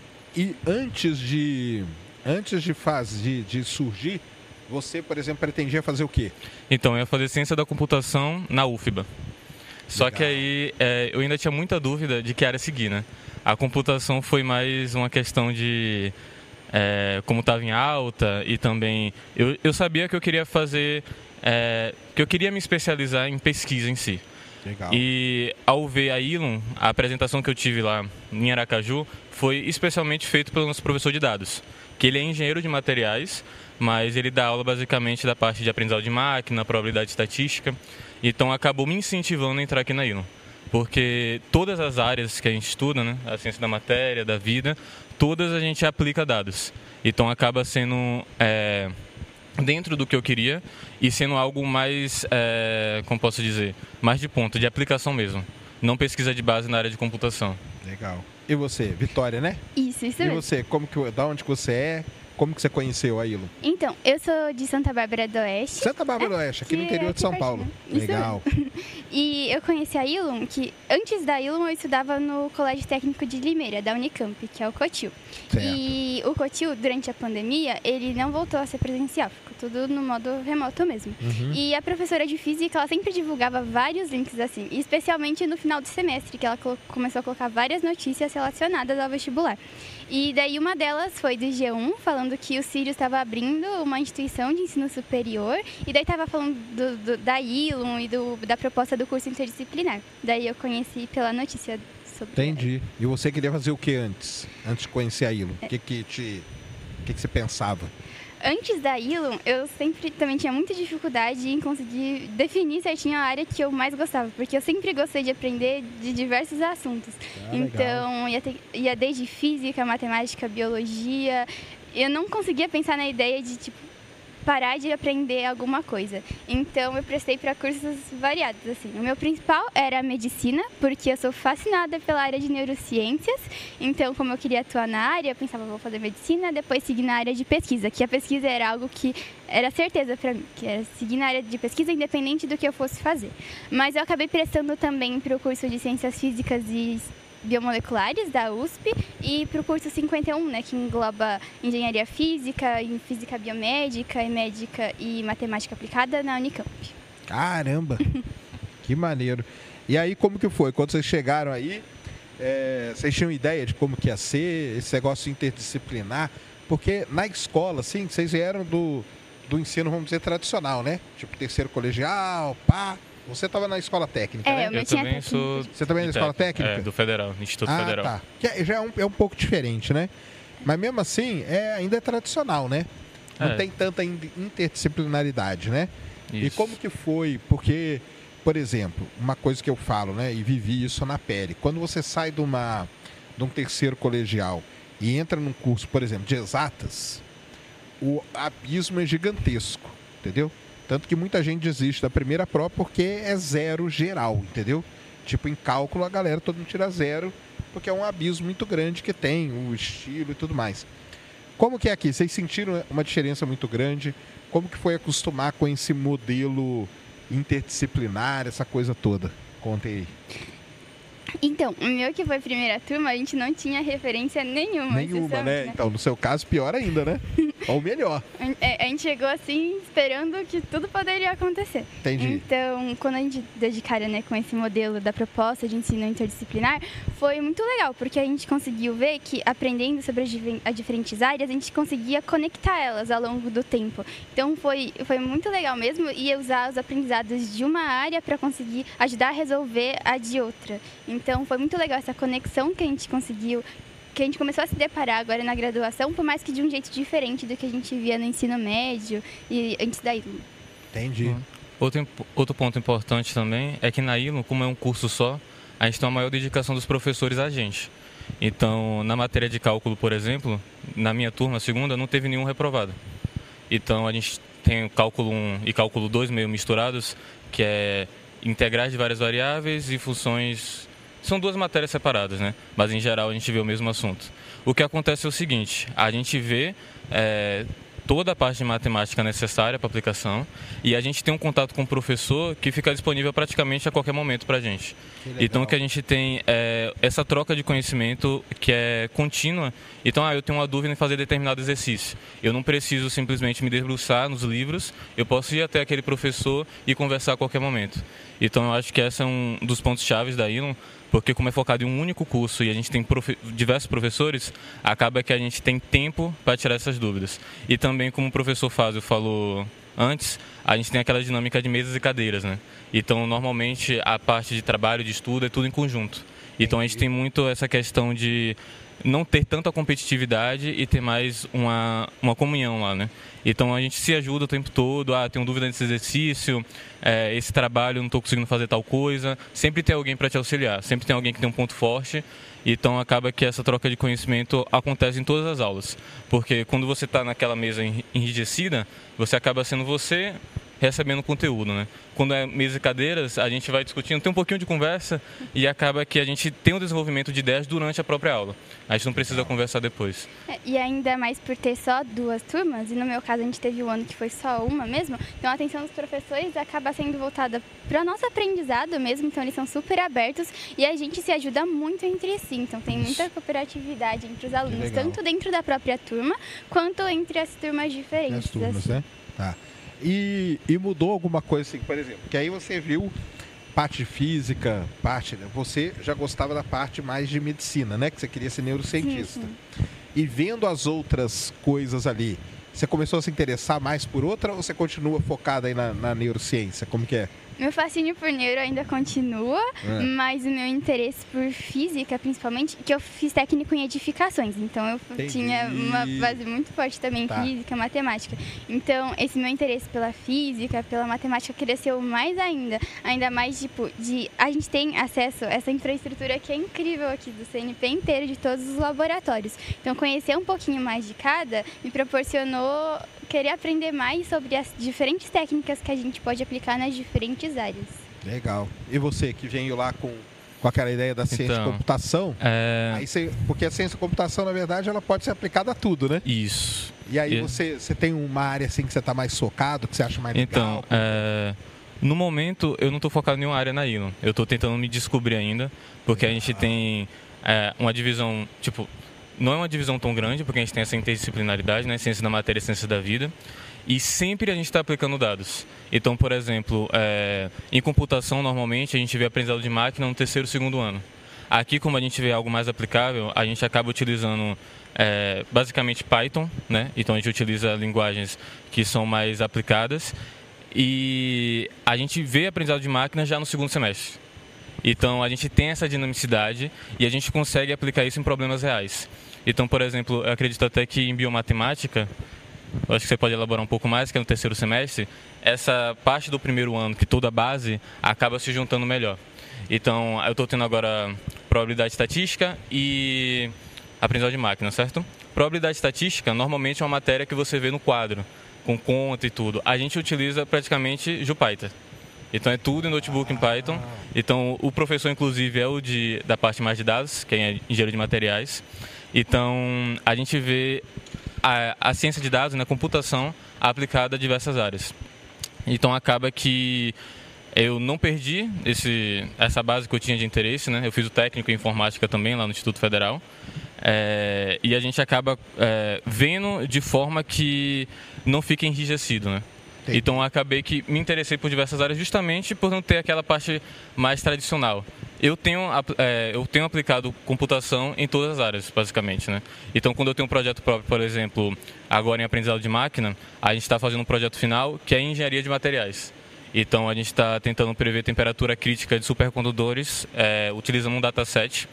Então, é basicamente isso. A gente não tem a computação pura e a gente sempre está voltado para uma área da ciência em si. Então, eu acho que é isso. Tipo, eu acabo tendo é, um interesse ainda em computação, mas como a computação é aplicada a diversas áreas, Entendi. acaba tendo esse interesse nessas áreas diferentes. Só complementando com as matérias do segundo ano, né? Igual ele estava falando de biomatemática. Isso. Logo no terceiro semestre, tipo, no, prime... no segundo foi aprendizado de máquina. No terceiro a gente já tem redes neurais e algoritmos genéticos. Que legal. Daí a gente consegue aplicar para diferentes problemas, desde otimização, mais matemático mesmo, até relacionado à biologia. E agora no quarto semestre a gente está tendo biomatemática, que a gente também usa muito de simulação é, computacional mesmo. A gente está tendo ciências ambientais e o professor, ele é novo, né, que entrou na ILON agora para esse semestre, ele é bioinformata. Então a gente também tem práticas computacionais dentro da matéria de ciências ambientais, que é muito legal para avaliar, por exemplo, bactérias, por exemplo, no nosso intestino. E a gente também tem outras matérias como otimização, é, que a gente aplica a computação, e também tem matérias relacionadas à física, que a gente também está aplicando a computação. Então, praticamente a computação a gente aplica Ah, em todas É as que, é, pelo que eu tô entendendo, a computação ela tá permeando tudo aí, né? Isso. E aí a- ela, ela que faz a conexão entre todas essas, É. essas outras áreas. E depois vocês pretendem fazer o quê? Algum mestrado, doutorado em algum... É isso aí, vocês vão ver ainda a área que vocês vão escolher, né? Então, no meu caso, é, eu pretendo continuar em pós-graduação na área de computação, Certo. mas é aplicada a algo mais prático. Só que esse algo é ainda que eu estou descobrindo. Mas eu ainda assim vou continuar na parte de computação é, como base, né? Beleza. E você, Vitória? Eu, eu quero continuar nessa parte, ou mestrado, ou doutorado, que o FAS, inclusive, sempre fica falando pra gente, ah, vocês têm capacidade para doutorado direto. E É, como- mas vai- isso aí vai ser uma tendência no Brasil, viu? Acho que não vai ter mais mestrado, não. Vai ser doutorado direto mesmo. E quanto à área, como eu falei, gosto muito É de neurociência, neurociências, eu queria conseguir seguir nessa área ainda, mas eu gosto muito mesmo de conseguir criar interface tipo de física, matemática aplicada. Pensei que você ia falar em criar Ah. interface cérebro-máquina. computacio- computacional ia, ia, ia, ia te passar seu nome agora pro, pro meu amigo Nicoleles, ué. Eu tenho muito interesse também na parte Aí, ó. Tá computacional, criando um então. instituto agora. É? Instituto Nicoleles. Nossa, aí, adoraria ser- conhecer Aí, ó, ele. vamos, vamos, me passem seu contato que eu passo pra ele, Pode porque ele vai deixar, eu de gente sim. aí. Um instituto que vai unir Brasil, é, África do Sul, China Nossa, e tudo. que é legal. É um negócio... é- o, o Nicoleles, ele tem mais ou menos essa visão aí Da galera aqui. Ele tentou fazer isso, não deu lá muito certo, porque ele estava meio sozinho também e não sei o quê, mas ele tentou implantar algo parecido, que é esse ensino baseado em projetos e tal, lá no Nordeste. Criou, porque o lance dele era, o- era o seguinte, ele queria fugir do, do, do eixo Rio-São Paulo. Entendeu? Ele falou, cara, o Brasil é muito grande, deve ter gente lá muito boa. Sim. E ele descobriu pessoas muito boas lá, entendeu? Só que aí depois, com toda ele, ele meio revoltado com essas coisas, né? E aí não, não foi pra frente. Mas ele agora tá criando um instituto dele que é baseado nisso. E ele é craque nesse negócio aí, né? Adoraria conhecer. Tá, Tem Porque- que conhecer mesmo. Aí, Nicoleles, ó. Eu sei que ele assiste, ó. A Vitória aí, ó. Vai trabalhar com você. Ela não vai te largar, não, pra ir pro Neuralink, não. Fica tranquilo. Porque os alunos dele largaram ele e fica, fica pistola. Ela Então- não vai te largar, não. Não. Eu gostaria de conseguir juntar essas áreas, então, física, matemática, neurociência, computação, porque acho que fica ainda algo muito mais incrível de fronteira quando a gente consegue misturar essas diferentes áreas, né? Tem uma pergunta que eu me faço desde que eu entrei na Ilum, que é algo que me move muito, que é tipo, por que se ter apenas uma área do conhecimento quando há tanto para se conhecer? Então, acho que quando a gente consegue criar essa interdisciplinaridade, surgem coisas inimagináveis que se você olhar só para uma disciplina ou ter um olhar muito focado em uma coisa só, a gente não conseguiria enxergar. Então, quando a gente junta tudo, fica algo muito maravilhoso. Que legal. Sensacional. Parabéns. Você se forma quando? Ano que vem? Ano que vem já. É. Tá com alguma DP? Não, vocês são inteligentes pra caramba. É, é outro nível aqui, galera. O pessoal aqui é inteligente demais. Essa maturidade dessa galera aí, você tá louco. Eu com 19, 19 anos você tem, né? Tem 19. Caramba. Tá de parabéns aí, parabéns vocês dois aí, cara. Obrigado. Sensacional mesmo. Espero que vocês continuem. Então você forma o ano que vem e você daqui dois anos. Isso. É? Daqui a dois anos. Que legal. Vamos, vamos acompanhar aí. Vamos chamar seus, seus companheiros agora.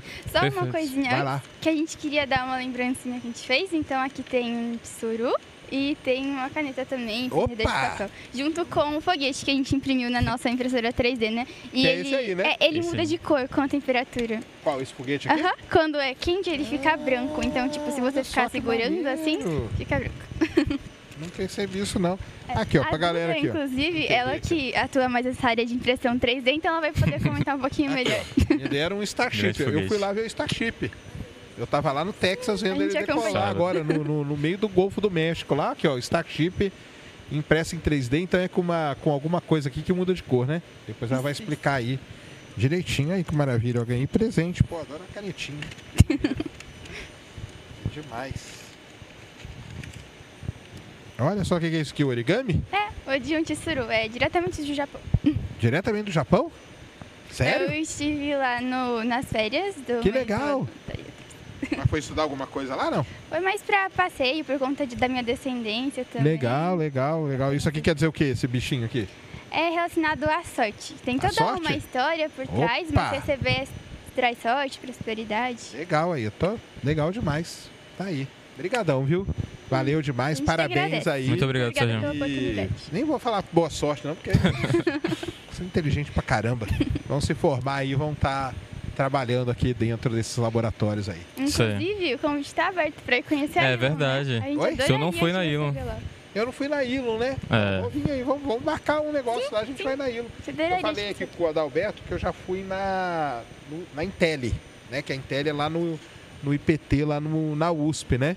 Da, dei palestra. Aí, ó, me chama aí, ó, pessoal da Ilon. Chama aí que eu venho dar uma palestra pra vocês aí. Pra Perfeito. gente montar aquela disciplina de divulgação científica. Nossa, a gente vai Isso é adorar. incrível. Vou, vou, vou fazer aqui o meu, né? Pra ver se eu saio daqui empregado, pelo menos. Muito obrigada. Valeu, Sérgio. demais, Muito obrigado. Obrigado vocês aí, viu? Pelo tempo aí, pela disposição. Então tá aí, viu, galera? É isso aí, ó. Então você aí, ó, entre aí agora no site aí da Elon. Coloquei, coloca aí, Cris, no, no chat aí e coloca aí na descrição pra galera aquele, aquele link lá que eu te passei lá. Que é o formulário lá, ó. Eu vou colar aqui de novo, ó, que aí você pega aqui, ó. Ah, é, tá fixado. Tá fixado aqui no. na- tá pinado aqui pra vocês. Façam a inscrição aí, lembrando que até dia 20 de dezembro, ou seja, falta menos de um mês aí pra você vir estudar aí, cara. É um negócio. É um negócio. Eu. Eu adoro isso, entendeu? Porque eu, vocês sabem que eu critico aqui pra caramba esse tipo de educação tradicional que tem no Brasil, que não vai levar a gente a nada, né? Então, apoio demais esse tipo de, de coisas totalmente assim, fora da caixa. É legal pra caramba isso aí. Muito bem. Tudo bom com vocês? Tudo bem. Sim, sim, tudo bem. Se apresentem aí. Eu sou Eduarda Veiga. Posso te apresentar para a câmera ou conversa Pode, normal? Câmera é lá, ó. Olhe Meu nome é Eduarda da Veiga. sou aluna da primeira turma da Ilum. Atualmente tenho 20 anos e estou no quarto semestre da faculdade. Quarto Bom, é, eu sou o Eric. É, Eu queria agradecer realmente do fundo do coração ao Sérgio por ter topado esse projeto, porque é, quando a gente começou com o Samuca, atrás disso era para um trabalho da escola que a gente queria fazer, e o Sérgio topou e foi fundo, e realmente eu queria agradecer do fundo do meu coração. É, eu sou o Eric, como eu tinha dito antes, eu tenho 17 anos, é, e eu, tô, eu sou da segunda turma da Ion, né? Tô no segundo semestre e indo pro terceiro. Legal. E aí, contem aí pra nós, como que vocês conheceram a Ilha? Da onde que vocês são primeiro? Tá. E como que vocês conheceram? Uhum. Ou- e o que vocês queriam fazer antes de aparecer Uhum. a Ilon na vida de vocês? O que, que vocês queriam ser da, da vida aí? Eu sou de Montalvânia, Minas Gerais, que é Opa. extremo norte de Minas, assim, divisa com a Bahia. E aí no ensino médio eu fui morar em Montes Claros, que Olha é ainda em Minas Gerais. Montes Claros. Montes Claros. Montes Claros. E aí eu fui, e aí estudei com o pessoal no ensino médio, e uma dessas minhas amigas de ensino médio, a Sofia, ela me mandou o link da Ilum, porque ela participava de alguns grupos da Unicamp de vestibular. O pessoal mandou no grupo e ela mandou pra mim, porque na época eu já divulgava sobre o Enem, já ajudava o pessoal no vestibular pelo meu Instagram. E aí ela falou assim: "Ah, divulga pro pessoal saber dessa nova faculdade em Campinas". Na hora que eu li, eu fiquei Poxa, eu que quero tentar fazer. E Não aí. vou divulgar pra ninguém não, porque é concorrência, né? Aí eu fui olhar o Instagram, fui olhar o site, fui lá e compartilhei um negócio nos stories da Elon e fiquei olhando aquilo, tipo, nossa, metodologia ativa, e eles pagam, assim, a sua moradia, dão um auxílio, eu fiquei bem interessada. E antes eu queria fazer medicina. Medicina? Então já tava na rotina de estudos, assim, Pesado. pesada, assim. E aí eu fiquei muito depois na dúvida. Eu fiquei, tipo, Elon ou medicina? Porque na verdade eu gostava da área de ciências, eu achava muito incrível ciência. E aí eu atendi a área de ciências biológicas e segui em medicina. Mas aí eu fiquei pensando muito na Elon, falei, não, vou tentar, vou prestar a Elon e vou fazer. Então, por essa minha amiga, eu fiquei sabendo do link da Elon, fui Caramba, pesquisar e achei. E a sua amiga fez Elon também, não? Não, não fez Elon, ela tá fazendo direito lá na Unimontes em Montes Claros. Claro. E você? Bom, é, eu sempre gostei muito de ciências, desde quando era bem novinho. Eu sou do interior, eu sou de Sergipe. Eu, durante minha vida toda, eu morei em várias cidades, mas aqui a minha família é, mora e é Nossa Senhora das Dores. Porém, meu ensino médio eu fiz na capital de Sergipe, que era Aracaju. Aracaju, eu fiz no... Aracaju. Sim. Eu fiz no IFES, junto com o Samuca, só que eu sou técnico em Química, ele é em Informática. Vocês criaram uma máfia aí, então, de, de, Araca- de Sergipe, né? Pra Sim, cá, né? sim. Criaram uma máfia. E Tá certo. muita gente. Eu tô ligado, eu fiz aqui doutorado aqui na Unicamp, né? Aliás, um salve pros meus amigos aí, eu já até mandei foto pra eles que eu passei aqui nos lugares que a gente frequentava, né? Eu morei com oito é, cearenses. Olha, Caraca. E eles criaram uma máfia, porque eles vieram estudar pra cá e come- começaram a chamar o pessoal. E aí veio um- uma galera aí. Uhum. é, na nossa turma tem uma cearense, a Sara. Ela é do Ah, Ceará, veio. E aí, Legal. enfim, muito legal. É muito bom essa troca, inclusive, que a gente tem na ILO. Porque vem uma galera de todos os lugares do Brasil. E aí você chega, tem uma turma com 40 então, alunos. Mas isso aí pra mim, cara, que é um, que é um negócio até misterioso, porque é, aliás, interessante, né? Aham. É, que a Elon conseguiu ter, ser, ser conhecida, né? No Brasil todo. Porque às vezes esses negócios muito disruptivos, assim, o cara lá em Sergipe, ele não fica conhecendo, né? Não, não. A gente conheceu a, a Elon foi num puro chute. O nosso professor Daniel, é, assim como outros professores, foram em vários estados com a cápsula da ciência, que é uma redomazinha com ar-condicionado que passava. que é um, a gente ficava deitado no chão e passava um monte de coisa assim na tela. Ele foi pro, pro IFES, só que não pro campus que eu estudava. Ele foi para outro campus e o IFES levou a gente de ônibus para lá. A gente.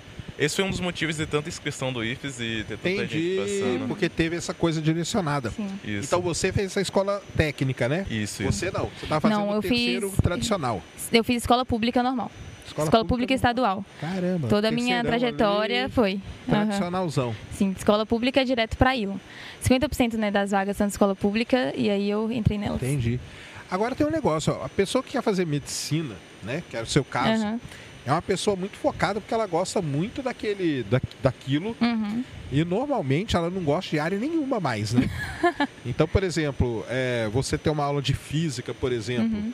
para quem é da área de medicina, se você chegar em qualquer faculdade aí de medicina e falar, ó, galera, vocês vão ter uma aula de física hoje, metade vai te xingar, outra metade vai sair correndo.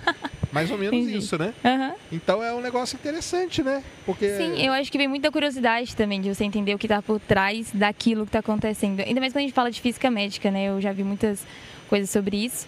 E são coisas assim, na ILO a gente tem é, todas as matérias, mas tem algumas que a gente tende a gostar mais. Ah, sim, isso aí Sim. não tem como, né? Você acaba gostando, você deve gostar mais da parte da bio- da- das, Biológicas, biológicas é. ali, né? Aham. E você?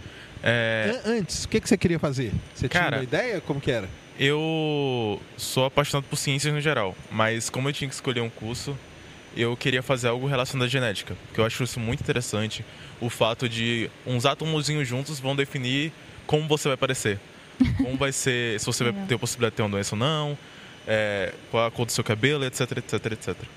Com isso, eu é, acabei passando com bolsa numa universidade de, do Nordeste, que é a UNIT, e eu estava fazendo biomedicina antes de entrar aqui na ION. Eu Ah, fiz tá. alguns meses é, de, de biomedicina antes de entrar para Ion. E, cara, mesmo fazendo o curso, é, era bem estranho que você via a sala dividida em no turminho, na, na turminha que realmente está fazendo o curso porque quer, na turminha que está fazendo o curso porque está fazendo, e a turminha que não sabia nem que estava na faculdade, tá ligado? Então, era bem espaçado, é muito diferente do que aqui na Elon. Aqui na Elon você sabe que todo mundo tá fazendo o curso. Tá ali porque quer, né? Exatamente. Sim, sim. Então, então vocês dois são da área mais de biológicas, né? E aí vocês vão ter aula de quântica. De quântica. Como Inclusive, você é vai gostar isso? muito do terceiro semestre, a gente fala bastante disso. Mas aula de quântica a gente tem a partir do segundo semestre. Isso. Então, você teve a primeira agora, né? Isso. Embora no primeiro a gente tenha fundamentos na matéria, que a gente tem introduzido um pouco a quântica, mas é, realmente matéria para introdução à quântica é no segundo semestre. Entendi. Mas e aí como que é isso? Vocês têm mais voltado assim para a área bio, biomédica, chega lá o professor para dar aula de quântica para vocês. É dá um baque como que é? Eu, eu acho muito interessante. Para mim eu acho incrível porque é assim que a gente consegue entender como aquilo funciona, como é que aqueles átomos estão interagindo para formar é, uma ligação peptídica para depois formar uma proteína, sabe? Então para mim é muito interessante ver isso, ver que não é não é a roda o orbitalzinho de Bohr e sim um, o SP e etc, etc, Uhum. etc. Eu acho muito interessante a gente ver o- os fundamentos das coisas assim. Que legal. Sim. E no caso de vocês dois são de muito longe, como foi vir morar para cá? Aqui em Nossa. Campinas. Eu já tinha ido de Montalvânia a Montes Claros no ensino que médio. Aonde que o pessoal da Ilo mora aqui? Cara, a gente mora num alojamento que é Isso, que pago fica pela onde? É faculdade. próxima a Ilho. É bem Ah, próximo é É aí. bem próximo, aham. É em bem Barão, próximo. então. Vocês moram em Barão Perto de? Barão. Isso. É, perto Que de Barão. maravilha. E vocês gostam de Barão Geraldo? Eu morei aqui sete anos, cara. Cara, a gente não sai muito, né, por conta da, da Elon. Entendi. Aí a rotina é puxada pra sair. Mas a gente, eu com as minhas amigas da sala mesmo, a gente falou assim, não, a gente, de 15 em 15 dias a gente sai pra conhecer um lugar diferente em Campinas. Porque a gente Vocês passou muito tempo. Campinas? É, lá em Campinas. Ó, eu morei sete anos aqui no Barão Geraldo. Eu fiz mestrado e doutorado aqui na Unicamp. Entendeu? Eu fui acho que três vezes em Campinas. Uma delas eu fui buscar um colega que veio morar comigo, que ele era. Aliás, fui buscar dois. Um era de Aracaju, que foi, veio morar fazer mestrado, Aham. e o outro era de Teresina. Entendeu? Foi, e depois fui lá levar alguém. Eu fui três vezes em Campinas, só em sete anos que eu fiquei aqui. Vocês vão então? A gente Conhecer? vai de vez em quando, a gente arranja um tempo pra ir. Mas é igual o Eric falou, bem puxado a gente sair assim, então. Entendi. Mas como que puxado. foi morar aí? Tudo Cara, como que é? É, uma parte muito legal da Elon é que ela pagou a nossa passagem, né? Porque se não tivesse pagado, eu, eu não teria como vir. Se não fosse o alojamento que é disponibilizado pela Elon, o transporte que é disponibilizado pela Elon, eu não teria como vir para cá. E eu acho muito, muito legal também uma parte que é que a gente divide quarto com, com mais uma pessoa ou mais duas pessoas. E é muito interessante você ver. Porque eu, por exemplo, moro com um colega meu do IFES que passou e com uma pessoa de Minas Gerais. E é muito interessante ver as- essas diferenças culturais. Hum, Isso aí é sensacional. Sim. Isso é sensacional. Eu já, já vim de Montalvânia a Montes Claros para no ensino médio, então eu fui com 14 anos. Então eu já tinha essa experiência de morar fora, tipo, de Sair não de ver meus casa, pais por um né? tempo. Aham. Sim. Aí na pandemia, voltei pra lá, depois voltei pra Montes Claros de novo para começar o cursinho, porque aí já tinha baixado mais a pandemia. E aí eu fiquei sabendo da Ilon. Fiquei sabendo da Ilon, uma semana depois eu tinha que estar em Campinas. E aí você pensa em comprar uma passagem de avião, organizar moradia para você vir morar aqui. E a Ilon ter é, dado essa passagem, né, de Montes Claros até BH. Campinas Primeiro, né? faz uma escala em BH, faço escala em BH. E aí depois ela já ter ajeitado a moradia, já ter me deixado na moradia, porque aí não vai buscar você no aeroporto, já deixa você na moradia. Então já é uma coisa a menos. Então assim, eu cheguei aqui com 18 anos, não conhecia nada nem ninguém, e vim de aventureira assim. E eu fui da primeira turma, né? E é uma coisa assim, tipo, não tem nenhum né? aluno Não tinha ainda. nenhuma referência ainda, né? Não tinha nenhuma referência. É. E aí isso entra num ponto que o Fábio estava falando na aqui mais cedo, né? Que ele falou que tem uma aluna que gosta muito de divulgação. E aí essa aluna sou eu, no caso. Na hora Ah, que é? ele falou, todo mundo, vai lá, Duda. E Ah, por quê? Ah. Quando eu, eu já falava sobre o Enem, que eu falei com você, né? Quando eu descobri da Ilum. E aí eu vim pra Ilum e comecei a falar da Ilum. Porque quando eu estava vindo, não tinha nenhum aluno que falava da Ilum. E eu pesquisava muito o Unicamp, pesquisava o FMG. E a gente sempre tem, tipo, um aluno que fala no YouTube sobre como que é a faculdade, que faz o tour da faculdade. Eu amava ver isso. E aí quando eu cheguei na Ilum, não tinha nenhum aluno que falava sobre isso. Então eu comecei a falar isso tanto no YouTube quanto no Instagram. Então no Instagram eu falava mais. É, falo mais com mais frequência, porque é mais rápido de fazer um conteúdo. Mas no YouTube tem, tipo, muito conteúdo sobre a Ilum, tem, tipo, nota de corte do Enem, tem como que é a faculdade, tem tour pelas moradias, então tem um acervo completo de coisas, que, tanto que a turma, a segunda turma chegou e os pais vieram falar, nossa, conferi todos os seus vídeos antes de deixar vir, sabe? E foi legal. muito, foi muito legal essa experiência. Logo quando a gente, a gente foi pra cápsula né, ciência, logo assim que a gente voltou, é, Júlia, que é uma amiga minha que passou pra cá, ela encheu a gente de, de link com os vídeos da Duda, encheu a gente de coisa e foi realmente uma forma de a gente entender como é que a, que a faculdade funcionava. Você virou uma porta-voz aí da Ilo, então. Aí, Sim, é, e aí mostrando aí pra... o pessoal já me chama de Duda Veiga, né? Que o nome é Eduarda Veiga. E fica Duda Veiga pra lá e pra cá por causa que eles já vieram do YouTube, já vieram do Instagram, já me conheciam antes de Ah. chegar. Aí foi uma experiência muito legal de poder ter ajudado eles, né, com essa nova fase também. Mas aí também tem uma vantagem vir e parar no. parar aqui em Barão, né? Porque é tipo interiorzão mesmo, né? É, verdade. Então aí não tem muito um impacto muito grande, né? Sim, é Aham. bem calmo aqui. É bem mais calmo É, do é que muito bacana. do que a rotina que eu tinha de, de ir pro IF. Você acorda aqui, você vai pra academia de noite quando dá tempo, você vai pra faculdade, faculdade que paga o transporte pra gente ir pra lá, é um ônibus que a gente vai. Então você não tem preocupação, você vai de boa, você vai pra lá, estuda, na hora de voltar também tem o transporte pra cá. E quando você vai sair, você não precisa se preocupar tanto assim em ser assaltado, porque é mais de boa a região onde a gente mora. Assim, de boa entre aspas, é mais, é mais tranquila, mais suave a Sim, região. sim. É, Região Barão que aqui é mais, mais tranquilo. E o. Então, e você que tava tipo no terceiro tradicional, né? Uhum. Porque eu tava até falando com eles aqui antes, né? Quando a gente entra na faculdade tem esse, esse abismo aí, esse baque. Sim. Como que foi? Você teve isso?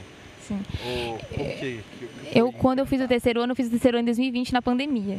Nossa, e aí, ainda, então, né? nossa. Sim, e eu queria fazer medicina, então comecei a fazer um cursinho, Tá. só que aí ficou online por causa da pandemia. Então eu fazia terceiro ano em cursinho para o vestibular. E aí esse ano eu fiquei tipo estudando o dia todo em casa mesmo, estudava muito pro vestibular. Só que eu acho que entrar na faculdade depois de um tempo, depois desse gap de pandemia também, de esperar resultado de SISU, às vezes você fica, meu Deus, né? Tipo, tô voltando de novo à rotina. E aí você, às, ve às vezes, assim, você consegue ver é, algumas coisas que a escola pública não conseguiu suprir no seu ensino, né? E você fica, nossa, mas a galera sabe disso. Eu, tipo, não sabia. Como é que o pessoal tem um raciocínio rápido para isso? Então, outra coisa que você começa a correr atrás, de saber, de entender. Mas você dá conta. E você tem, tipo, todos os seus colegas lá na sala disponíveis para te ajudar.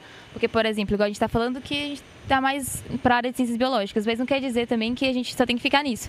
Então, se eu tenho um amigo que é mais tem mais facilidade em matemática, eu posso falar, tipo, ah, me ajuda com isso e aí eu vou aprendendo. E aos pouquinhos todo mundo caminha junto. E os professores também são muito receptivos a ensinar você. Por exemplo, se você não sabe muito uma área, você chega lá na sala do professor, o professor só te larga quando você entender aquela, aquele assunto. Ou se você quer se aprofundar na área. Eu, por exemplo, como gosto muito de biologia, a professora Juliana ela faz uma aula de aprofundamento, além dos assuntos que ela dá, é, nos dias que a gente tem horário vago. Então é uma parte muito legal dos professores disponibilizarem tempos deles para realmente ajudar a gente, realmente estar no nosso pé de tipo, pô, se não entender isso daqui, vamos lá, eu vou ajudar você isso e isso. Ah, você quer entender essa parte? Vou ajudar você isso, isso e isso. Eu acho muito, Legal. muito legal. Porque na, facu na faculdade normal você não tem isso. Você é Faculdade largado. normal eles te largam, cara. e esquece. Eu falo pro pessoal aqui que eu fui fazer uma eu fui fazer um curso na PUC do Rio de Janeiro nos idos de 2001. Fui fazer inteligência artificial. O professor não falou nem bom dia. Ah, Ele não. só chegou e falou assim: usem aí as câmeras da PUC. Eu quero que vocês façam um programa aí agora que identifique o que é homem e o que é mulher e defina o comportamento dele. Semana que vem a gente se vê. Tchau. Caraca. É, foi- Não. era assim. Não, não. Ó, vou falar um negócio pra vocês. Você tá cheio de fã seu aqui. Entendeu? Um beijo, sou meus fãs fã do Dets. Um beijo aí. E acho que seu irmão tá aqui. Meu irmão tá aí. Não é Meu isso? irmão tá aí. É isso, né? Isso mesmo. É, né? Eu fiquei com medo de falar, que eu não sei se é zoeira, porque sabe como que é a internet, Não, né? É. sim, sim. Meu É, mas irmãozinho acho que o mesmo. pessoal, é, acho que é seu irmão que tá aqui mesmo. E tá cheio de fã da Duda aí, ó. É, falando aí do, do- do- do seu conteúdo e tudo mais. Posso mandar E um a beijo pra minha tá família? ó. Ana Luísa tá aí, não Ana tá? Luísa Veiga. Ana Luísa Tá Veiga. ó. É Então tá aí. Ana, Brenda, Blaro, minha mãe tá assistindo também, Litamar e meu pai Edson. Um beijo. Eles vão ficar muito felizes com, essa, com esse recado. Legal demais. Vocês e, de- e depois, quando acabar, o que, que vocês pensam em fazer? aí? Mestrado, doutorado? E trabalhar, e trabalhar na. na- eu não perguntei para eles se vocês queriam trabalhar em indústria, alguma Uhum. coisa assim, né? Porque é que ainda não formou ninguém, né? Mas a Sim. partir do momento que começa a formar, pode ser que isso aí crie um canal com determinadas empresas, né? E as empresas, elas chegam é, para pegar a galera mesmo, né? O que, que vocês pensam aí do. É, eu quero fazer doutorado em biologia. Tanto que, como eu comentei a professora Juliana, eu estou tentando um projeto de C com ela, já para ir para essa aula. Nos aprofundamentos mesmo, ela já trata sobre as provas de doutorados da Unicamp. Eu quero fazer a prova e, se der certo, passarei e farei o doutorado aqui mesmo. E, cara, eu quero continuar na área de pesquisa. Você quer seguir a área acadêmica? Eu quero seguir a área acadêmica. Beleza. Acredito que essas opor- oportunidades que tem na indústria são muito boas e eu quero estar de olho tipo, nessas oportunidades também, além da acadêmica. Mas até então o que eu tenho decidido é, ao terminar a Ilum, quero tentar fazer a prova de mestrado na área de ciências biológicas. Eu falo que assim, a Eduarda de novembro está decidindo isso de 2023, mas daqui um mês eu posso mudar de ideia, daqui quatro meses eu vou ter uma aula de tal coisa e falar, nossa, eu quero isso, então. Então, assim, até então eu tenho essa coisa em mente e além, além disso eu gosto muito de divulgação científica, então uma coisa que eu quero investir também é em jornalismo científico. Aí, Então tentar mesclar essas é áreas legal. assim. Então você vai lá e fala pros professores, pô, lá o Serjão aí, um post de divulgação pra gente. Olha, eu apoio, Eu Sérgio. apoio, eu apoio bastante. Eu vou falar um negócio pra você. A, uma das melhores. Eu fiz geofísica na USP, né? Uhum. Mas uma das melhor, um dos melhores cursos que eu fiz na USP foi jornalismo científico. Caraca. Que legal. Eu fiz jornalismo Uhum. científico lá no Núcleo José Reis. O José Reis ele foi um dos maiores jornalistas científicos que o Brasil já teve. Uhum. Ele, durante muitos anos da vida dele, acho que 20 anos, escreveu na Folha de São Paulo. Que legal. Toda a última página da Folha era sempre matérias de ciência. Que legal. E quando eu era, e quando eu era, eu recortava e colava tudo numa pasta. Olha. E eu fui estudar no centro dele, chama Núcleo José Reis de Jornalismo Científico. E ele estava lá ainda, ele estava vivo. Agora ele morreu, mas ele estava vivo. E eu levei a pasta para ele. E eu tenho a primeira página, da minha pasta de, de matérias dele, eu tenho o autógrafo dele. Eu acho Caraca. Que jornalismo legal. científico, eu acho que é um negócio que todo, todo curso de, de, univer- de mestrado, doutorado, principalmente, ou quem quer seguir a carreira acadêmica, tinha que ter. E aqui na Unicamp tem curso muito bom. Tem o pessoal do Labjora aí, ó. Sim, eu, eu comecei é. a fazer a introdução ao jornalismo científico que eles têm no pelo Wikiversidade, lá na internet, então eu já comecei a fazer. Legal. Mas é muito interessante. Inclusive, muitas das matérias que a gente vê no começo de introdução ao jornalismo científico, a gente vê nas discussões da matéria de humanidades que tem na ILO. Isso a gente já discutiu legal. sobre a grade de humanidades, mas a gente começa com ciência moderna, depois ciência na segunda modernidade.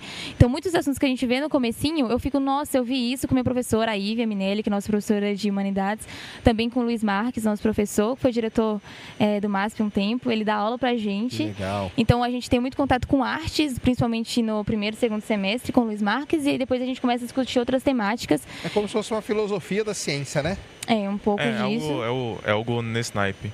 Uhum. Entendi.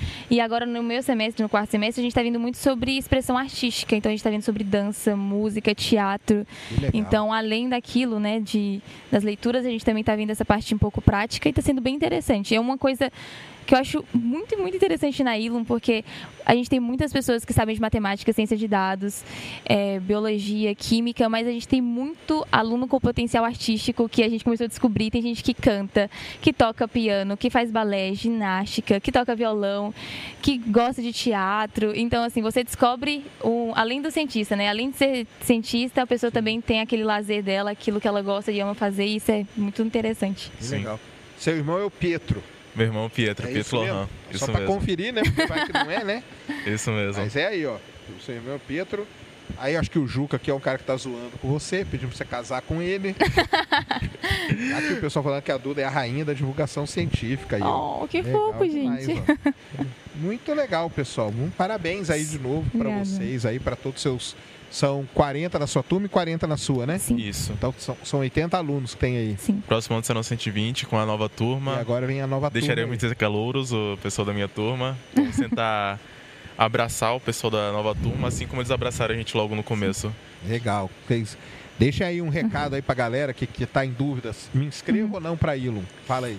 Acho que você, se você tem essa vontade, essa vontadezinha do seu coração, do gosto pela ciência, se inscreva, tente fazer isso e eu quero mesmo te motivar a fazer isso. Se você é um aluno curioso, se você tem vontade de aprender mais sobre o mundo da ciência, quer estar aqui com a gente, tente, sabe? Você não vai perder nada por tentar, então tente fazer isso. Se você passar, vai ser assim, ó, só gratidão pela, pela Exatamente. passagem. E é bom entrar aqui na Ilum de mente aberta. Você vai ver de tudo um pouco. De tudo um você pouco. vai sair de uma aula que está falando sobre proteínas e vai entrar numa aula que você vai falar sobre decomposição de matrizes por tal método. Então, é. é algo que você tem que realmente me com a mente aberta. Sim. Se você quer focar em um curso específico, ah, só gosto de matemática e física, não quero estudar nada do resto, cara, não acho que você deva se inscrever aqui. Mas se você realmente é curioso e tá atrás de aprender as bases do que a gente, do que a gente tem na ciência hoje em dia, Se você está afim de aprender o limite da barreira da ciência que a gente tem hoje em dia, se você está afim de aprender tudo a tudo, todos os pontos da ciência que a gente tem hoje em dia, eu acho que aqui é o lugar É, vale a certo. pena. Posso divulgar meu Instagram pro pessoal acompanhar lá? Não só divulgar, ô Cris, coloca aí na, na, na descrição aí o Insta dela, o canal dela e tudo, ó. Arroba Eduarda Veiga C, é o meu Instagram. E meu YouTube é Eduarda Veiga Carvalho. Aí lá você vai encontrar vídeo de divulgação da Ilum. No meu Instagram vai con- vai encontrar rotina mesmo da galera, tipo lá tomando café, vendo aula de quântica, de biologia. E é um contato mais fácil que vocês têm de mandar direct. Então tem uma galera que já manda, tipo, fala, Duda, responda quando puder. Aí manda cinco perguntas e aí eu respondo Entendi. quando eu posso. Mas eu gosto de ajudar porque eu acho que é uma coisa muito importante. E, Sérgio, eu queria fazer uma pergunta pra você, que tá todo mundo falando, faça. Lá na Ilum, todo palestrante que vai no Diálogos Ilum, que é uma disciplina que a gente tem, no final eu faço uma pergunta para ele. E todo mundo fala é a pergunta mais difícil, o Fábio já passa a pergunta para mim. E a pergunta é o seguinte: Ah. quando você era criança, o que, que você queria ser quando crescer? Eu, eu sempre quis ser astrônomo. Que Sempre legal. quis. Desde sempre, desde, desde que eu vi o Halley em 1986, eu quis ser astrônomo. Eu fui fazer legal. Incrível. geofísica, na verdade, porque ela no mesmo instituto de astronomia ali na USP, chama Instituto Astronômico e Geofísico, e eu comecei fazendo geofísica e fazendo matérias da astronomia. Que legal. Só que eu queria ter a cabeça que vocês têm. Eu. Minha cabeça era perturbada e eu, eu fiquei frustrado quando eu cheguei para um grupo de astrônomos em 94, que ia ter um eclipse da Lua. E eu perguntei para eles onde que a gente vai ver o eclipse. E eles falaram assim para mim: que eclipse? Aí eu falei, cara, não é isso aí que eu quero, não, entendeu? Porque eu gostava, mas aí porque eu era imaturo, entendeu? Uhum. Porque aqui você sabe, cara, que você não vai ver imagem bonita, tô brincando. Tem as imagens bonitas, sim, mas você vê muito gráfico, Aham. entendeu?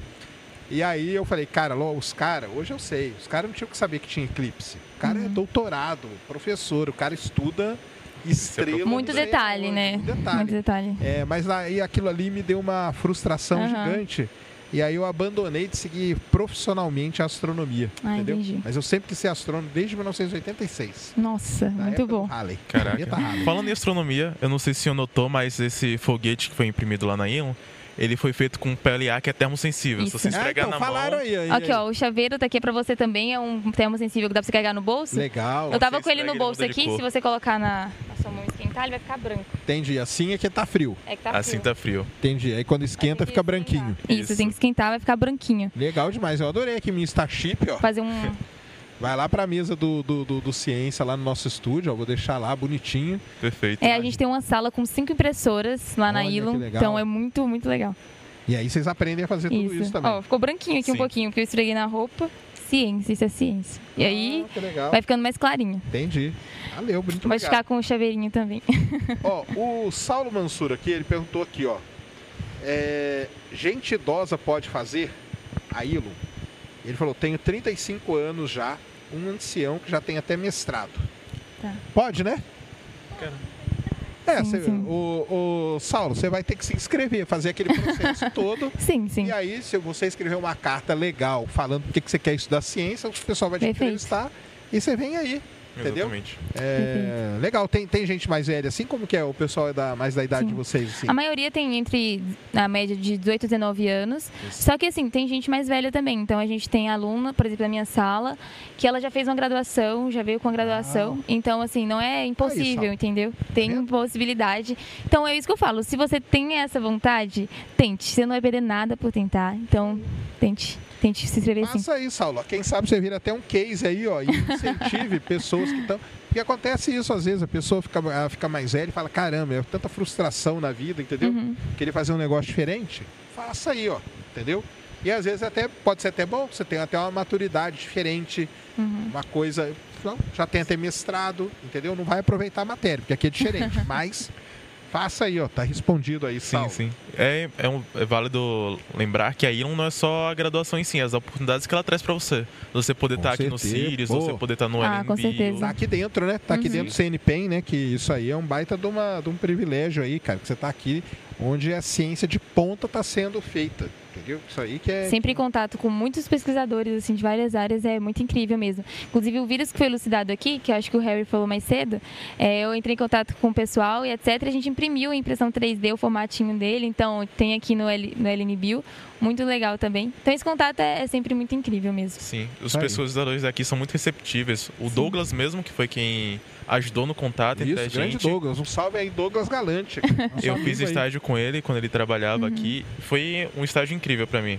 Foi um estágio porque eu gosto muito de astronomia. Quando eu era mais novo, eu queria fazer algo relacionado à astrobi- à astrobiologia, só que aí foram mudando os caminhos.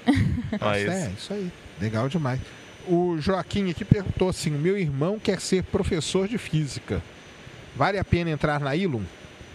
cara, Acho que depende no caso. depende muito. Porque na ilha a gente tem várias outras matérias. Então, se o irmão dele estiver disposto a aprender várias outras matérias para aplicar isso na área das Você tem que ter essa cabeça aberta aí dessa galera, cara. Sim. Se for muito fechado. Porque se aí, chegar já querendo ser professor de física, aí é licenciatura aí em física. e aí você vai ter é aula de- da específica. parte de biologia, É. aí você não vai gostar. Muita eu, coisa de biologia, de computação, de química. Eu, então por- que- eu confesso, cara, eu não, não daria, eu, particularmente, eu não daria certo, entendeu? Porque eu não tenho a cabeça tão aberta assim, não. Aham. Eu odi- sempre odiei biologia. Eu odiava biologia, odiava, odiava. Acontece. Então eu acho que eu não, não, não sei, cara. Se eu chego numa aula assim pra ter aula de biologia, pô, o que eu tô fazendo aqui, entendeu? Sei, não sei. Minha cabeça não é tão aberta assim, não. Queria, queria que ela fosse, mas não é. Tô confessando aí pra vocês. E, mas admiro quem tem. Admiro, entendeu? Você sai de uma aula de, de biologia para uma aula de física quântica. Sim. Isso aí é um negócio sensacional, cara. Sensacional mesmo, tá? Muito legal, viu? Brigadão aí, Eduardo. Duda, né? Duda, pode falar de Duda. Valeu, brigadão aí. Deixa o seu um recado aí pra galera, então. Você já divulgou suas redes. Divulguei minhas redes, Instagram, Eduarda Veiga C, YouTube Eduarda Veiga Carvalho. Posso mandar um beijo pro pessoal da minha cidade? Vai lá, manda. Gente, um abraço pro pessoal de Montalvânia, pros meus amigos de Montes Claros, um abraço também. Pra minha família que tá assistindo, um beijo, amo vocês. Legal demais. E você, Eric? Cara, é, eu queria agradecer também. Novamente agradecendo ao senhor, que realmente Senhor é, um, não. Por favor, pelo amor de Deus. é uma honra Senhor para mim estar aqui.